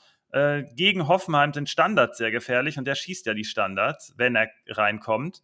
Und dementsprechend wäre es ein guter Comeback-Zeitpunkt. Und ich bin, also ich bin genauso, ich frage mich genauso, was mit Arnold passiert. Und jetzt ist es entscheidend in diesem Spiel. Wir werden jetzt in diesem Spiel wissen, ob Gerhard geplant wird, weil es wurde sehr gut ausgeführt im, in den Kommentaren, dass man hier vielleicht ein bisschen dynamischer agiert und Arnold das so ein bisschen verschleppt hat immer. Und ob äh, Kovac das möchte oder ob ähm, Arnold jetzt wieder reinkommt. Und dann ist es, wie gesagt, ein sehr guter Zeitpunkt gegen Hoffenheim und dann ist der auch wieder fest im Sattel. Also da bin ich jetzt echt mal gespannt. Bei Hoffenheim noch ganz schnell. Xavi, äh, Kreisliga Xavi hat äh, auch äh, sich über die linke Schiene ähm, ausgelassen, nicht ausgelassen, aber er hat gesagt, das ist der Schwachpunkt, das ist er auch. Bülter ist nicht der Mann. Ich habe sogar Sko wieder im Blick, weil Justwan ja noch irgendwie gar keine Rolle spielt. Da bin ich auch, unser Zweitliga-Experte Ali hat von Justwan geschwärmt äh, und hat gesagt, den muss man haben. Und dann habe ich gesagt, hey, dann ist das der Mann. Und vor allem, wenn Wechhorst vorne ist, wenn der mit beiden äh, Füßen auch flanken kann, ist das der entscheidende Mann da links, aber der scheint ja noch gar keine Rolle zu spielen. Also ist das die große Vakanz. Dann habe ich eben schon bei Viper gesagt, wir haben noch einen zweiten Young Gun und das ist Bischof, den ich unbedingt haben wollte. Und von dem müsste ich eventuell, also bei Viper habe ich gesagt, Haken hinter, das war ein guter Deal. Äh, bei Bischof, der jetzt zugestochen hat, schon mit Becker und mit, wer war das dritte B? Ähm, Bayer, ähm, hat mir sehr gut gefallen und der hätte hier eine Rolle gespielt, wenn die nichts mehr am Kader gemacht hätten, weil genau diese Vakanz nämlich da war. Jetzt wurde die einerseits schon so halb mit Berisha gefüllt, weil du dann mit so zwei verkappten äh, Spielern hinter Wehorst agieren kannst, so wie du es auch eben gerade schon gesagt hast, mit Kramaric und eben Berisha. Und dann hat äh, Bischof halt zwei Spieler vor sich. Und wenn jetzt Stach auch noch käme, dann muss Bischof auf jeden Fall leider weg. Dann muss der am Peak weg. Äh, dann ist das ein Jahr zu früh für ihn. Der hätte aber da seine Rolle gefunden, weil dieser Matarazzo-Ball und deswegen könnte das auch was sein, dass Stach auch noch kommt, ist halt, dass man, dass man halt aus dem Zentrum kreativ werden kann und Stach hat seinen Kopf oben und könnte da äh, vertikal für Gefahr sorgen. Und Eve 92 hat das auch gefragt, wie sich das mit Stach ergibt. Lass uns erstmal abwarten, ob Stach kommt und dann sprechen wir in der nächsten Folge darüber. Ansonsten, ich kann mir gerade nicht vorstellen, dass er noch zusätzlich kommt. Das äh, allein finanziell und dann auch noch auf dem Platz, dann müsste Grillic fast schon automatisch einen nach hinten rücken. Und da hinten hat man aber auch so ähnliche Spieler mit Brooks und Vogt, die du ja eben gerade auch schon angesprochen hast. Bei Hoffenheim muss ich noch viel finden. Bei Wolfsburg ist das alles schon da. Umschalten nach Ballgewinn müsste auch gut passen. Hoffenheim hat in beide Richtungen haben sie Räume, also die kreieren sich Räume, also wie im Matarazzo-Style halt. Aber nach hinten lässt man auch sehr, sehr viel Speed zu. Und Wolfsburg ist einfach gerade zu stabil, deswegen äh, Wolfsburg all day. Faber mhm. hat noch gefragt, unter anderem stellvertretend, alle wollen was zu Rogerio wissen. Ja, will ich auch. Rogerio ist ein Klon von Paulo Ottavio. Und wenn Baku jetzt offensichtlich geht, der sehr heiß begehrt ist, dann ist Rogerio Stamm und der ist in einem äh, Top-Team Stamm. Da muss man den all day kaufen, weil der spielt dann wie Ottavio. Und ihr wisst, ah, wenn, der Scherenspieler. Der Scherenspieler, exakt der. Und ähm, vielleicht lässt er die Schere weg und hat dafür ein paar mehr Offensivaktionen, die noch äh, gefährlich sind. Und dann, also Rogerio ist ein Must-Buy gerade gerade für den Preis nach dieser roten Karte. Der kommt auch dann überall auf die Märkte und dann den bitte unbedingt mitnehmen. Der hat ein Alleinstellungsmerkmal dann da hinten links. Ja, vorausgesetzt das mit Baku. Ähm, lass, uns noch, genau. lass uns noch ganz kurz, und dann machen wir zu, ich, äh, 30 Sekunden. Erstens, Bayer hat mir auch sehr gut gefallen bei Hoffenheim. Funktioniert auch sehr gut als Zielspieler. Ähm, bei Wechhorst, Wechhorst kommt aus zwei, glaube ich, jetzt schlechten Saisons. Das muss man auch sagen. Ja, der ist das stimmt. Kein, der ist kein Knallermerkmal. Das muss man, das könnte auch einer der Gründe für diesen Berische-Transfer sein. Aber mhm. Bayer habe ich noch irgendwo noch im Hinterkopf. Wirklich gut da als Zielspieler agiert. Mhm. Und zweitens, auch weil No Reply hat ja explizit auch gefragt, ob jetzt äh, Mele da Anteile von Arnold wegnimmt. Also, naja, bei Arnold ist es diese Fitness-Sache, das hat ja auch jetzt nochmal im Interview Kovac gesagt. Arnold war, hat auch schon in der Woche vom Pokal nicht so viel trainiert, weil da was war. Ähm, mal gucken, wie fit der erstmal wird. Äh, Kovac sagt auch, dass Gerhard nicht absoluter Sechs, äh, nicht Sechser als gelernte Position ist. Und gerade in diesen Ballverlagerungsaktionen, auch vor dem zweiten Tor jetzt von mhm. Wolfsburg gegen Heidenheim, hat man die absolute Qualität von Arnold gesehen. Und eigentlich gibt es jede Saison den einen Punkt, wo Arnold bei Kickbase total runterfällt im Preis und, kann, und dann kauft man ihn und dann holt er immer die Punkte. Vielleicht ist das doch wieder der Punkt, auch wenn ich es nicht hundertprozentig mehr dran glaube, mhm. aber ich kann mir gut vorstellen, dass er sich da wieder durchsetzt. Wenn es tatsächlich so ein Fitnessding ist, dann muss er nach der Länderspielpause spielen, weil zum Glück fährt er nicht zur Länderspiel. Okay, bin ich bei dir. Ich glaube, er wird eine Rolle spielen. Ich bin äh, ganz deiner Meinung. Der äh, ist so wichtig. Langfristig also eigentlich ist er auch der Sechser am Kader. Ne? Eben, genau. Gerhard ist das nicht. Gut, Guck mal hier, da waren wir doch heute mal schnell unterwegs. Natürlich bei deinen zwei Lieblingsteams, Hoffenheim und Wolfsburg. Werder ist dann nächste Saison ja nicht mehr mit dabei. Ähm, Leverkusen ähm. gegen Darmstadt. Ja, jetzt hast du es, ne? Ähm, wir machen es hier mal schneller. Komm, das ist der neue deutsche Meister. Warte, ich drück mal drauf. Komm, wir machen mal hier einen Schnelldurchlauf. Wir machen mal wie Klaus Augenthaler. Ich stelle die fünf Fragen und die fünf Antworten gebe ich auch. Ähm, neuer deutscher Meister ist Leverkusen. Haken hinter. Ähm, die haben so eine brutale Kraft aus dem Zentrum, das ist richtig geisteskrank, was äh, Schaka da veranstaltet unter anderem. Die, die so ein überkrasses Positionsspiel und dann lassen die den Ball da laufen. Also äh, wir haben ja Passnetzwerk letzte Woche gehabt im Matchday-Briefing und da haben wir schon eine unglaubliche Symmetrie da gesehen. Und mhm. gegen Darmstadt war das nochmal eine Nummer krasser. Die haben einfach, äh, sorry, gegen Gladbach war das eine Nummer krasser. Und äh, Wirklich, die, also die machen gerade so viel Spaß. Ich habe richtig Bock auf Bundesliga, unter anderem wegen Leverkusen. Die, also alles das, was Dortmund nicht kann, macht Leverkusen denen vor. Wir könnten all diese Spieler auch haben, aber machen wir halt nicht. Lass das Leverkusen durchmachen. Haben auch eh einen geileren Trainer. Ähm, Grimaldo habe ich ein paar Fragezeichen, muss ich euch da trotzdem sagen. Ähm, der guckt immer sofort ins Zentrum und hat dann da Wirtz direkt als nächsten Ankerspieler und dann geht das in einer Reihe durch, dann in Richtung Hofmann auch. Das wird dann, das ist immer so diagonal durch. Aber was man da gesehen hat, wie geil Wirtz aufdreht und Grimaldo weiß das offensichtlich, spielt dann diesen Ball und hat deswegen diesen Flügel noch nicht so ganz besetzt. Auf der anderen Seite Frimpong macht das ein bisschen dynamischer. Frimpong ist dann so ein bisschen einer, der manchmal auch in den Weg läuft. Das hatten wir auch in dem Dauerkartenchat am Samstag schon mal begutachtet. Aber der hat halt eine unglaubliche Dynamik. Deswegen ist das Spiel gerade so ein bisschen mehr rechtslastig, weil Hofmann da auch so eine Ankerspieler ist und wird sich ja gerne im Zentrum tummelt. Äh, Grimaldo muss dann halt über, ähm, über so, sowas wie ein Assist kommen. Aber ich würde versuchen, Grimaldo vielleicht teuer zu verkaufen, auch wenn das vielleicht kontrovers ist. Ich wollte es nur schon mal sagen. Ich will nur schon mal nicht, nee, ich, ich, ich, nee, nee, du redest mir jetzt, du redest uns zu viel. Also, folgendes. Warte doch mal. Nein, ich muss, ich muss, ich okay. gehe da jetzt rein. Folgendes. Okay. Ähm, du kannst dich ja, wir haben, ich habe das schon angeteased am Anfang beim Dortmund mit der Breite, du kannst dich entscheiden, die Breite anders zu setzen. Und ja. ich bin an dem Punkt, wo ich mir sicher bin, dass Leverkusen bisher absichtlich die äh, Breite nicht komplett vorne gegeben hat. Mhm. Sondern dass sie stark nach rechts lastig sind und Grimaldo in einer eingerückten Position. Das sieht für mhm. mich ganz klar gewollt aus. Mhm. mhm. Zwei Gründe. Erstens auch einen defensiven Grund. Du kannst das viel besser absichern. Du kannst dann mit äh, den Spielern einen großen Raum absichern und gleichzeitig vorne einen kleinen Raum angreifen. Um jetzt ja einmal mal äh, äh, eine der Ideen, die Alonso mal in einem Interview angegeben hat, äh, was er schätzt. Und das ist auch etwas, was man in diesem Spiel sieht. Mhm. Dass man dann nämlich mit. Äh, Aber wenn das so bleibt, ist das doch genau das, was ich sage. Äh, das funktioniert unter anderem deswegen auch, weil Kusunu so weit nach vorne rückt. Genau. Es gibt ein sehr, sehr gutes Offensivdreieck, das ermöglicht, vom Pong nach vorne zu gehen. Das ist eine explizite Entscheidung. Und die Rolle von Grimaldo ist es dann offensiv in die eingerückte Verteidigungslinie des Gegners mhm. zu hinterlaufen, um dann von da den Abschluss oder den Assist zu machen. Genauso wie, wie das 1-0 Genau, genau das 1 und genau, wenn man jetzt, man kann auch mal die Highlights von Leipzig gucken, da steht er genauso in diesen Positionen. Deswegen mhm. sage ich, Grimaldo nicht verkaufen, weil Grimaldo da trotzdem für diese äh, Ausreißerpunkte nach oben ist, trotzdem für diese Scorer und Assist und auch mit Standardschütze bei Leverkusen und deswegen würde ich den nicht verkaufen. Ich würde hier klar Leverkusen-Aktien und auch um schon mal ein paar Fragen vorwegzunehmen, ich glaube nicht, dass sie jetzt kurzfristig was ändern müssen an diesem Team. Ich glaube, die spielen jetzt erstmal so weiter. Ähm, ich verkaufe, also wir sind genau bei der gleichen Einschätzung, also die ist exakt identisch, nur dass ich Grimaldo dann verkaufe teuer, weil ich nicht, weil ich bei Leverkusen eher einen anderen Anteil möchte, weil eben diese Dominanz so hoch ist, möchte ich da auch einen dominanten Spieler und einen, keinen, der eben abhängig ist von diesen äh, unglaublichen Offensivaktionen, weil mir da zu viel Konkurrenz ist.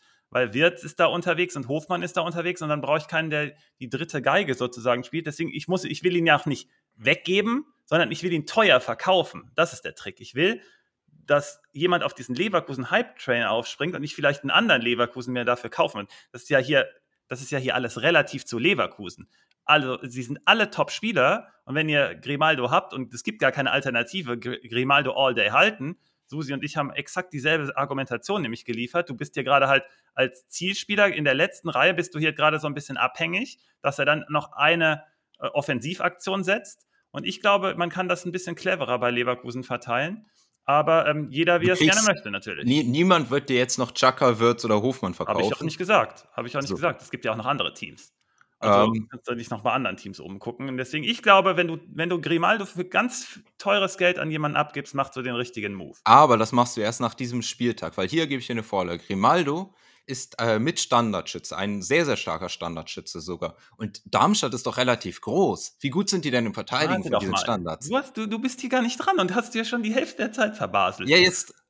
Warte doch mal, wir sind jetzt erst bei Leverkusen. MDL fragt, was passiert eigentlich mit Inkapia? Und da gehe ich mal in deine Richtung. Hier wird erstmal gar nichts verändert. Der ist für mich sowieso hinten dran, weil diese Spielstärke aus dem, aus der Abwehr gerade mit Kosunu und diese Variabilität, die dir nämlich fast zu einer Viererkette teilweise hinten macht, wenn Kosunu da aufrückt und dann Grimaldo übrigens auch manchmal hinten absichert, das muss man noch dazu sagen. Ähm, und Inkapie ist mit dem Ball überhaupt gar nicht auf der Höhe in diese Richtung. Und ich glaube, Stanisic könnte auch noch eine Rolle spielen, falls Kosunu mal ausfällt. Das heißt, Inkapie würde ich weglassen. Auswahl. Weil ich habe schon, ich habe, wir hatten auch eine Frage. An, an dazwischen sprechen. Ja, es ist hier ein Herzensprojekt. Äh, wir hatten ja auch eine Frage dazu, ob Stanisic vielleicht Kosunu den Rang abläuft. Genau, da Kosunu, bin ich sogar dran. Nein. Kosunu ist wirklich stark. Der genau, hat auch nochmal einen großen Schritt gemacht. Ja. Kosunu ist absolut der Mann und wenn der ausfällt, ist, glaube ich, Stanisic der Erste, der reindrücken könnte und Inkapje, und um den ging es ja gerade, sehe ich erstmal ganz hinten dran. Es sei denn, da hinten wird sich noch was tun, weil Stanisic könnte ja auch gekommen sein, weil man im Vorgriff auf irgendeinen Abgang, aber vielleicht, ich glaube, die Leverkusen-Spieler erkennen jetzt hier eine Riesenchance du, du, Leverkusen, auf die Meisterschaft. Genau, Lever Stanisic ist nicht den Spieler, den du als Ersatzspieler für, ist kein Stammspieler für eine Mannschaft, also Stanisic kann Stammspieler für eine Meisterschaftsmannschaft sein, aber eigentlich äh, hat Leverkusen auf jeder Position, wäre das für jede, wäre das ein Downgrade für Leverkusen und die wollen ja Meister werden. Genau, und deswegen äh, super. Mir geht es, wie gesagt, jetzt gerade erstmal um diese Hackordnung. Ich glaube, Stanisic ist leicht sogar noch vor Inkapie, vor dem würde ich, vor allem, weil der aus einem Mittelfußbruch kommt und der, das ist kritisch. Äh, Andrich übrigens ja auch mit Mittelfußbruch und ist gerade so ein bisschen hinten dran, wird gerade auf DM eingesetzt. Wir hatten ihn eigentlich auf der Dreierketten zentral, aber Tar macht da unter anderem einen sehr guten Job. Äh, wen ich auch noch herausheben möchte, ist Boniface Victor. Äh, das ist eine völlig irre Maschine. Den habe ich mir jetzt gegen Gladbach, äh, gegen ein sehr gutes Team dann nochmal ex expliziter angeguckt. Und der macht einen völlig irren Eindruck in positivem Sinne. Und jetzt eben wieder, im, was du gerade gesagt hast, wird hier erstmal was geändert, weil wir jetzt mit Adli kommen und Teller ist jetzt auch noch gekommen. Die sind erstmal hinten dran, weil im Zweifel müsste Boniface rausrücken, es sei denn, du rückst, nimmst hinten was raus, aber du hast ja auch bei Kosonu gesagt, der bleibt jetzt erstmal drin. Deswegen alles, was, also ich glaube, Leverkusen wird ein paar Formationen in der Saison spielen können. Wird, zieht auch gerne ins Zentrum, sodass dann links auch gerne ein Adli mal frei wird. Du hast gerne was von Logic auch mal erzählt. Äh, Teller ist jetzt noch mit dazugekommen. Die werden all ihre Chancen bekommen. Aber erstmal ist Leverkusen so gesettelt, gerade in, diesem, äh, in dieser Formation, dass ich mir die dazu hole als Option, aber erstmal nicht damit rechne. Äh, für die Partie hier, du hast es schon angedeutet, Standards gegen Darmstadt mit den großen Jungs. Wir haben es explizit letzte Woche gesagt, dass die alle groß sind und ich habe gesagt, Union wird aber ein Standardtor machen, haben sie aber mehrere gemacht. Äh, ganz schlimm. Und Leverkusen war jetzt auch schon zweimal nach Standards nämlich erfolgreich und deswegen hast du ja Grimaldo auch schon angesprochen. Wenn ich ihn, ich, dann gehen wir, da machen wir einen Kompromiss. Ich verkaufe ihn aber erst nach dem Spieltag für ganz teures Geld an einen Gegner, für 40 Millionen oder so. Ähm, dann lasst euch nicht verwirren von den Zahlen, das ist mir ganz wichtig. Darmstadt hat gegen Union gespielt, A und B gegen 10 Mann. Das heißt, die Darmstädter haben relativ hohe Punkte kassiert bei Kickbase. Heißt aber nichts, weil gegen 10 Mann kann, kann das jeder quasi. Äh, und von Darmstadt nehmen wir hier gar keinen. Der Gamechanger ist Wirtz, Leverkusen gewinnt das und Leverkusen wird Meister. Ja, das ist solide. Hier nochmal kurz. Boniface hat ja, immer noch was. Sieben Schüsse pro Spiel. Sieben. Ja. Kane ist bei fünf. Ja, weil du Wirtz halt dahinter hast. Ne? Wirtz ist ja so geisteskrank. Ja, Boniface ähm, ist, man sieht echt, dass der noch viele Probleme im Entscheidungsfinden hat, aber. Aber egal, Holy der so viele, dass es egal ist im Zweifel. Und das ist ein richtiger, das ist eine richtige Maschine davon. Mit dem würde ich super gerne zusammenspielen. Ja, würde ich auch. ähm, ganz kurzer Rückblick. Äh, Stachwechsel scheint geplatzt, laut Kicker, sagt Bennett. Äh, nicht unser Bennett, aber der Dauerkarten Bennett. Und ähm, ja, dann haben wir uns da bei Hoffenheim umsonst mit äh, befasst und dein Gamechanger steht dann gegen Werder, ne? Dein Ex-Werder-Spieler. Ja, Leverkusen sind wir durch, ne? Meister und Sieg gegen Darmstadt ist eingetütet. Genau, und jetzt kommen wir zum äh, Meisterschaftskonkurrenten.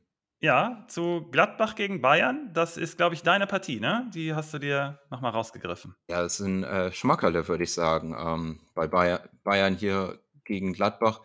Ähm, Bayern sieht noch gar nicht so meisterlich aus, ähm, wie sich das da entwickelt hat. So, aber. Ja, vielleicht kommt jetzt die Lösung.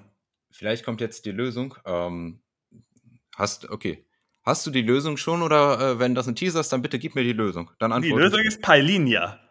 Äh, der könnte ja. auf die 6 kommen, aber ich will da noch nicht zu. Der ist ja noch nicht da für die Partie. Also die Partie darfst du hier gerne einmal kurz Bayern holt das, ne, oder?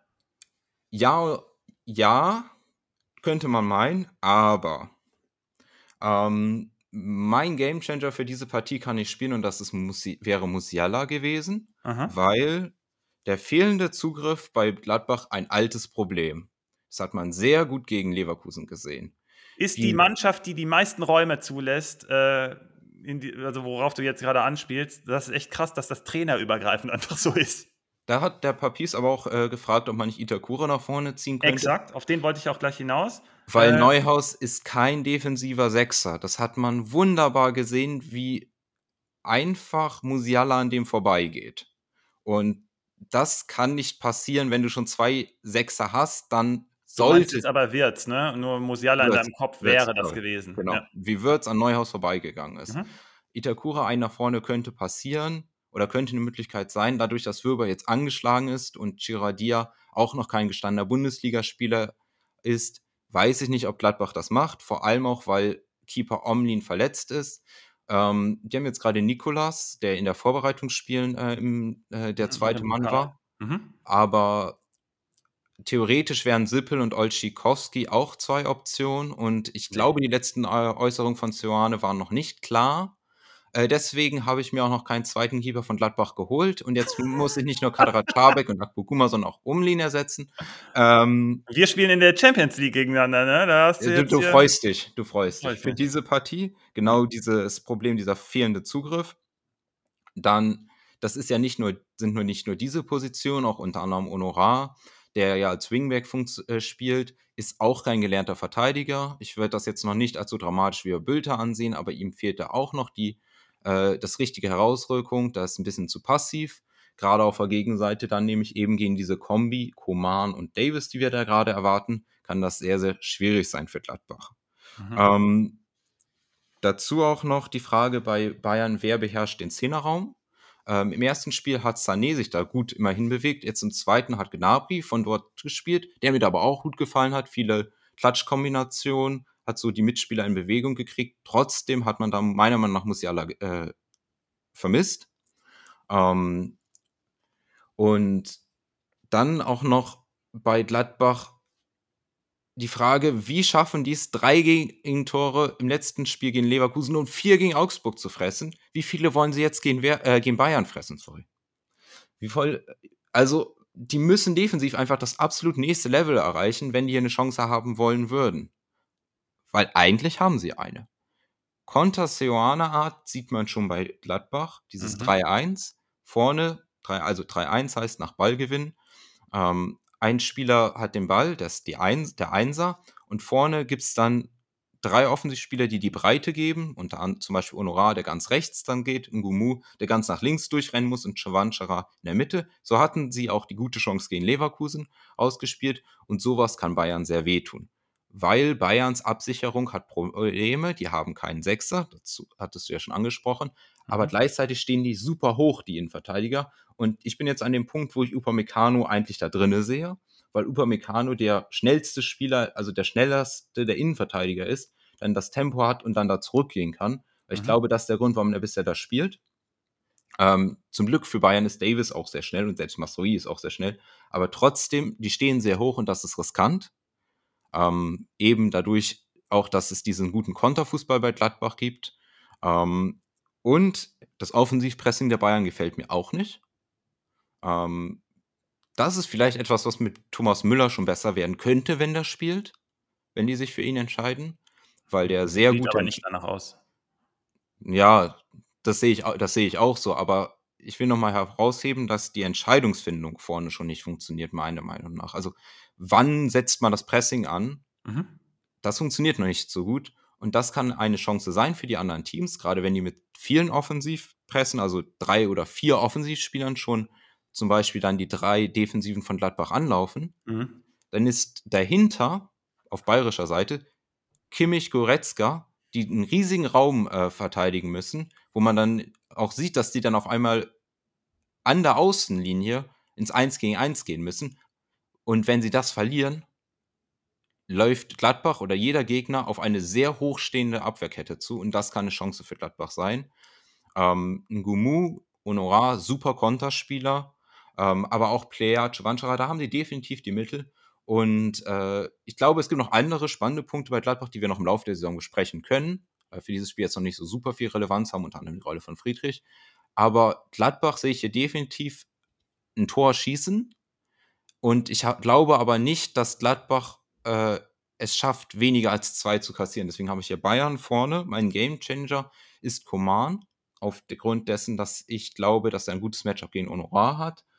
Ähm, aber eine spannende Partie trotzdem und Gladbach kann immer mal was gegen Bayern holen. Ja, das habe ich mir auch notiert. Dass, ich habe geschrieben, Seoane kann Bayern und äh, Gladbach ist durch Leverkusen jetzt gewarnt. Das wären zwei Gründe, die unter anderem für Gladbach sprechen. Was auch für Gladbach spricht übrigens und da auch mal langfristig für die Saison, die Ecken und Standards von Honorar sind richtig krass. Ähm, da erwarte ich von Honorar viele Punkte als Vorlagengeber, Itakura unter anderem als äh, Abnehmer und Schwanchada finde ich auch als Abnehmer interessant im Zentrum bei Standards. Muss man mal sich angucken. Jetzt vielleicht nicht so relevant für die Partie, aber die, die Qualität der Standards von Honorar sind, die sind schon richtig gut. Äh, gegen Leverkusen völlig hergespielt. Äh, jetzt fehlt Omlin noch als, ähm, als äh, Rückhalt mehr oder weniger. Du hast die Neuhaus-Rolle auch schon angesprochen. Der Papis, auf den beziehe ich mich kurz. Ich war in der Redaktion, dann am Montag haben wir die äh, Aufstellung gemacht. Dann habe ich gesagt, Alter, lass uns doch Neuhaus eine Alternative geben. Lass uns den rausnehmen, weil der ist bisher eine brutale Enttäuschung. Und du hast gesagt, nach hinten ist der eine Enttäuschung. Der ist nach vorne, aber auch, der kommt noch gar nicht so richtig zum Zuge. Und ich glaube, das Bayern-Spiel, das lassen wir jetzt mal weg, ob er spielt oder nicht. Aber ich glaube, jetzt kommen danach die Wochen der Wahrheit für ihn. Weil wir haben ja schon auch darüber gesprochen in der Vorbereitung. Ist das der Mann oder ist es das nur so einer, der so mitschwimmt? Aber Neuhaus ist bisher noch überhaupt nicht in Erscheinung getreten. Ich habe Kia Rodia nämlich reingebracht. Der Papis hat den auch an, schon angesprochen. Du hast eben auch kurz auf den Bezug genommen, dass es noch zu früh wäre. Aber Neuhaus gefällt mir so wenig, dass ich das sogar als Option sogar mal mitnehmen könnte und dann äh, Itakura tatsächlich auf die 6 geht. Das könnte tatsächlich sogar eine Formation sein. Wir haben ja Seoane schon mal richtig cool vorausgesagt gegen äh, Bayern. Vielleicht äh, schaffen wir es dann nochmal. Insgesamt ist da Kone aber eigentlich der Mann. Ich hoffe mal, Gladbach kann ihn noch halten und dass er dann bald wieder fit wird, weil das wäre super wichtig. Dann spricht auch keiner mehr über Neuhaus. Äh, du hast nämlich auch gesagt, man kriegt dann richtig viel Speed rein und genau das schafft man auch. Mit Neuhaus, äh, mit Kone dann sogar noch viel mehr. Ähm, man hat aber, und deswegen mit dem Speed in die andere Richtung leider auch, das hast du ganz am Anfang gesagt, leider in beide Richtungen, genauso wie bei Hoffenheim. Und man ist vorne halt nicht so gut, wie Bayern vorne ist. Und wenn man in beide Richtungen so viel Speed dann einsetzen möchte oder zulässt, dann ist das leider tödlich gegen Bayern, weil genau Bayern das braucht. Äh, das, äh, also wenn Müller nicht spielt, den ich auch für einen sehr intelligenten Spieler halte, und deswegen hätte ich ihn ja auch vermutet gegen Augsburg, dann ist er aber anscheinend noch nicht so weit oder eher der Joker in dieser Saison. Und dann spielt man mit Serge und mit Sané und mit Coman, die alle nicht so spielintelligent sind. Du hast sogar jetzt das Pressing schon angesprochen, ähm, genau. Wichtig, das würde ich nicht sagen. Ich Doch, das sage ich aber. Müller ist, okay, du, du kannst. Es geht relativ. Es geht relativ um Müller. Der ist spielintelligenter als alle drei. Da kannst du mir erzählen, was du willst. Ähm, für Leute, die Spaß dran haben, können ja gerne fünf Leute in den äh, Kommentaren aufzählen, die spielintelligenter sind als Müller. Das führen wir jetzt nicht aus dieser Debatte, aber das möchte ich sehen. Genau, gibt es nicht. Es gibt schon, aber es sind wenige. Exakt, das, das sage ich doch. Genau das sage ich ja gerade. Und ähm, dann ist man bei Bayern halt, hat man definitiv eine andere Struktur, als man sie früher immer hatte. Und ja, du hattest nämlich in den Vorbereitungsfolgen auch oder in der ersten Folge, ich bin mir nicht so ganz sicher, jetzt geht es wieder um diese Kombination Müller mit einem Zielspieler, weil diese Automatismen muss man sich erst wieder arbeiten und die kommen langsam mit Kane. Das ist ganz interessant. Und die sind dann halt zum ersten Mal ohne einen Müller. Und das muss sich so Stück für Stück finden. Deswegen finde ich es wahrscheinlich auch smart, dass du Müller erstmal von der Bank kommen lässt und nicht so viel dominieren lässt, weil der halt so smart ist auf dem Spielfeld, dass der dann eine dominante Rolle hätte und du willst aber langsam den Switch machen und andere Automatismen dir erarbeiten und das kommt aber langsam. Und dass jetzt Musiala ausfällt, passt natürlich auch nicht so super gut. Bayern ist aber trotzdem so gut mit diesen Spielern natürlich und wenn die auch so viel Raum bekommen, gerade von Gladbach, dann ähm, ist hier Bayern all day. Die Frage ist dann zusätzlich noch, was passiert auf der Innenverteidigung? Du hast jetzt schon Upamecano angesprochen. Den sehe ich gerade auch noch vorne, aber siehst du langfristig ihn vorne? Weil der Licht und Minier müssten eigentlich die Combo sein, oder? Bist du anderer Meinung? Ich glaube, solange die weiter so hoch stehen in dieser im System, ist Upamecano bisher mit, also es ist wirklich die Frage, ähm, natürlich auch, äh, wie sehr das mit diesen Fehlern ist. Aber Aha. die sieht man auch bei Kim übrigens und auch bei der Licht. Ja, alle genau. drei. Ja, ja. Aber ich sehe ihn aufgrund seiner Physis und aufgrund seiner Geschwindigkeit eigentlich als momentan bei Bayern die beste Lösung für diese Position. Ja, okay. Lass uns das mal beobachten. Der Licht ist ja noch hinten dran. Ich erwarte eigentlich langfristig, dass De Licht und Minier zusammenspielen. Da könnte jetzt noch die Lösung hinzukommen. Palinia soll wohl kommen oder der will unbedingt kommen. Und vielleicht kommt er dann auch. Das ist wie ein Skiri auf Koks, habe ich heute schon irgendwo gesagt. Ähm, Match made in heaven mit Tuchel, also das wäre richtig krass. Rake Ralf hat dann auch gefragt, was wäre dann mit Leon Goretzka? Goretzka wäre dann raus, aber für die Partie hier natürlich all day gesetzt erstmal noch, ist ja klar. Äh, weit vor Leimer alle, aber ähm, Palinja könnte der dieser, dieses Puzzleteil sein, was Bayern dann fehlt. Und Tuchel braucht einen sehr dominanten Sechser. Und wenn das durchgedrückt wird, bin ich mal gespannt, ob man Leverkusen langfristig Paroli bieten kann. Äh, das könnte echt ein Duell werden, auch gerade für die vierte Woche dann, also den vierten Spieltag nach der Länderspielpause. Oh, da freue ich mich so drauf. Richtig kracht. da freue ich mich so drauf. Ähm, Für die Partie, ähm, das wurde auch schon gerade im Chat angesprochen, da wurde gesagt, warte kurz, da wurde gesagt, dass äh, No Reply hat gesagt, Gladbach hat Glück, das Netz ausfällt, das wäre sonst wahnsinnig finster geworden. Da bin ich dabei. Ich glaube aber, wenn Skelly das spielt, ähm, sieht das nicht anders aus. Skelly ist defensiv besser als Netz. Ja, das ist korrekt. Allerdings hast du das Spiel gegen Leverkusen gesehen und Frimpong hat ihn völlig zerlegt. Und, aber ähm, Bayern hat kein Frimpong auf der Seite. Ja, aber hat Masraoui. Und deswegen, ich bringe gerade mal das Tandem Masraoui und Sané auf die Platte für den Gamechanger für mich, für die Partie. Weil ich glaube, dass, ja, ich bin bei dir, Skelly ist besser als Netz, aber bei weitem nicht gut genug. Das heißt, die Quintessenz, das wäre finster geworden. Ich glaube, das ist gradueller Unterschied. Nur ich glaube, das wird trotzdem finster und gerade über diese Seite. Und deswegen nehme ich einen der beiden. Ihr könnt euch aussuchen, wenn ihr wollt, dann Masraoui oder Sané. Sané kommt ja leicht über rechts. Könnte mir sogar vorstellen, dass Masraoui da der Gamechanger wird. Und Kane wird wieder treffen. Ne? Da wurde der Boost doch schon angesprochen. Über, ich glaube, 80, nee, 70 Prozent ist der Boost, dann trifft er auch. Ja, anscheinend trifft er. Der ist ja auch Elfmeterschütze. Yes. Ähm, gut, dann haben wir hier den Bayern-Sieg und den Leverkusen-Sieg. Und jetzt kommen wir aber zum wahren Topspiel erst. Ja. Und sind dabei mit Union Berlin gegen RB Leipzig. Äh, das ist eine ganz spannende Partie. Also Union boykottiert ja RB, RB-Teams in allen Jugendmannschaften, muss man dazu sagen. Das heißt, allein deswegen schon so ein brisantes Duell und äh, hier Gegensätze spielen gegeneinander. Erstmal sehr pragmatisch bei Union, auf der anderen Seite RB mit sehr vielen Klasse-Spielern. Äh, Susi, wen hast du vorne? Ähm, ich habe schon, ich nehme es mal vorweg, Statement-Sieg RB und ich erwähne das, weil ich glaube, du sagst, Union zu Hause verliert nicht. Ähm, ich habe einen, äh, ich habe eine Wette, bin eine Wette eingegangen, dass äh, Union das äh, nicht verlieren wird. Ähm, du kannst dir genau denken, mit wem ähm, der ja immer deiner Meinung ist. Mhm, äh, das, auch mit Tommy, ja, Grüße an mhm. Tommy hier raus. Mhm. Ähm, für mich sieht Union aus wie ein Titelkandidat. Die haben viel. Was ist denn da für eine Wette? Was für eine Wette? Er hat gesagt, Leipzig holt das, so wie du das sagst. Aber ich sage, nee, Union verliert zu Hause nicht. Union hat in den letzten drei Jahren dreimal zu Hause verloren. Ähm, und das ist kein Zufall. Ähm, Union macht so viele Sachen richtig.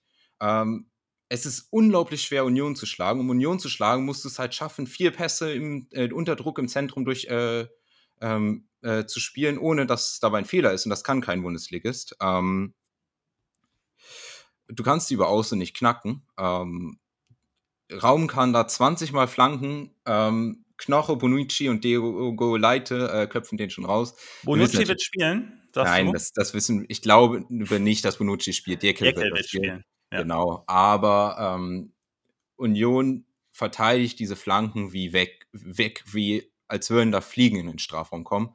Ähm, das ist halt, für mich sehe ich da kein Mittel für äh, Leipzig mit diesen Flanken.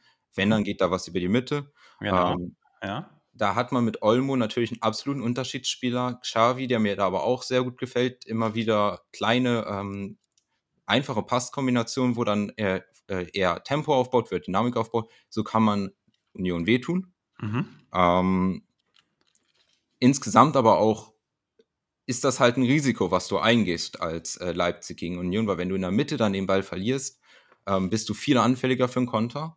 Und da kommen dann eben diese, äh, auch diese schnellen Konter von Union äh, mit ins Spiel. Ähm, ich finde, wie gesagt, Leiduni, äh, nach Ballgewinn sehr, sehr gute Passoptionen, die er da immer wieder sieht. Ähm, und wir wissen ja auch, dass Union über beide Flügel sehr gefährlich ist. Ich erwarte eigentlich, ähm, dass Gosens hier wieder spielt. Es ist nur die Frage, ob Juranovic oder Trimmel auf rechts spielt. Ähm, über diese Außen dann kann Union wiederum Leipzig gefährlich werden. Ähm, Orban auch nicht in der Form, die ich von Orban kenne.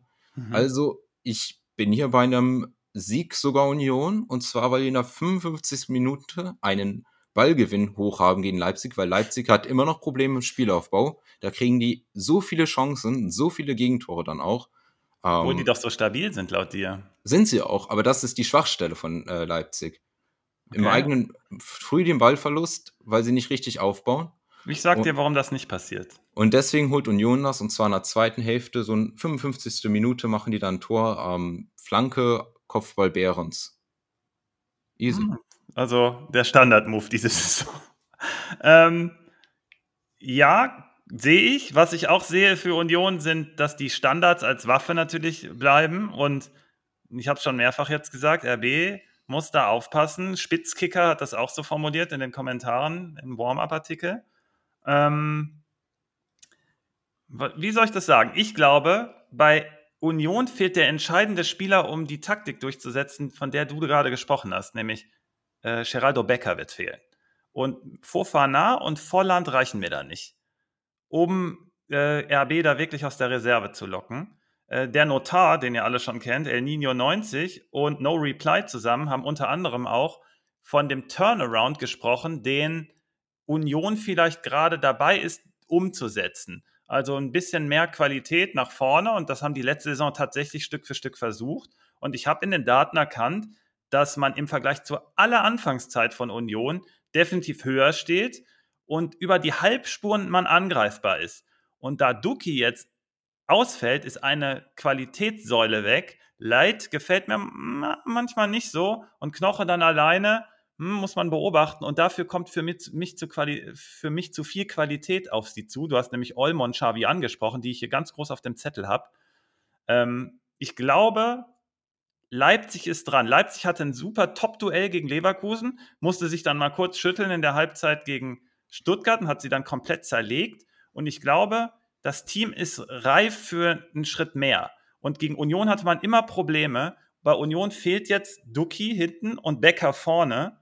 Und ich glaube, RB hat zu viel Qualität. Die Frage ist vorne, wer stürmt neben äh, Openda? Das ist Paulsen gerade laut uns. Scheschko wird aber bald der Junge sein. Da wurde unter anderem auch Hans Wurst hat gefragt, was mit Scheschko ist. Scheschko wird bald von der Leine gelassen und dann gibt es keinen Blick zurück mehr. Das ist wie ein Serienkiller dann.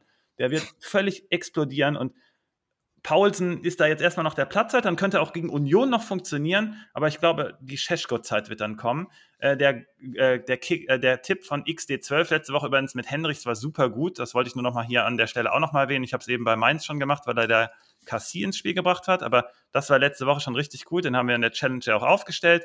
Insgesamt hat für mich RB ein paar mehr Facetten zu bieten. Und bei Union fehlen halt wirklich zwei Schlüsselspieler, sind aber zu Hause. Und ich weiß, diese, diese Stärke ist da bei Union. Ah, das ist, also ich glaube, sie verlassen sich ein bisschen zu sehr auf die Defensivstärke und vielleicht fehlt der eine Spieler dann zu viel hinten und dann ist man, ist man gegen diese zwei Superspieler, Olmo und Xavi, leicht in dem, im Rückstand und die machen den Unterschied am Ende. Nee, ich bin bei einem, äh, ich glaube nicht, dass Union das verliert. Ähm, ja. Aber okay, also ich meine das, ich mein das auch ernst. aber auch mit Unentschieden ab, ne? Ja, ja, ja. Ähm, du hast, Union muss, du musst ja nur ein Tor machen, wenn du keins kassierst. Das ist ja der Union-Weg. Ähm, und manchmal halt, wenn der Bundestrainer da oben sitzt, dann machst du halt zwei. Ähm, genau, und das wusste er aber gar nicht, ne? Das muss man dazu sagen. Das hat er also aus sich heraus schon gemacht. Ja, ähm, das ist, äh, ja, das ist der Union-Weg. Ähm, und also ich meine das ernst. So wie Union spielt, ähm, sind die da wirklich oben ein ernsthafter Kandidat. Und das sind auch die Top 4 für mich momentan mhm. äh, in der Liga. Das sind äh, Bayern natürlich, Leverkusen als Haupttitelkonkurrent äh, und dann Leipzig und Union. Mal gucken, wie die sich jetzt gegeneinander tun. Mhm. Und äh, da muss Dortmund echt nochmal einen Schritt äh, nachgehen. Und, äh, ich, ich hätte sogar noch Wolfsburg vor Union und dem, dementsprechend auch vor Dortmund übrigens. Ich glaube, ich, ich, ich glaube, da bist, ich glaube, Wolfsburg ist, Wolfsburg ist meiner Meinung nach noch eher so, mh, hm, wie würde ich sagen, wir haben ja schon. Fünf. Ja, wir haben festgestellt, dass Mannschaften, die viel über Fitness kommen, eigentlich ganz gut ja in die Saisons starten. Und das mhm. sieht man bei Wolfsburg. Und ich glaube, aber das fällt eher dann ab als bei den anderen. Aber okay. Ähm, so, das sind, die, das sind meine Picks für dieses Spiel. Übrigens mein Game Changer. Ähm, ich habe ja schon gesagt, Behrens macht ein Tor, also äh, ist das der Game Changer.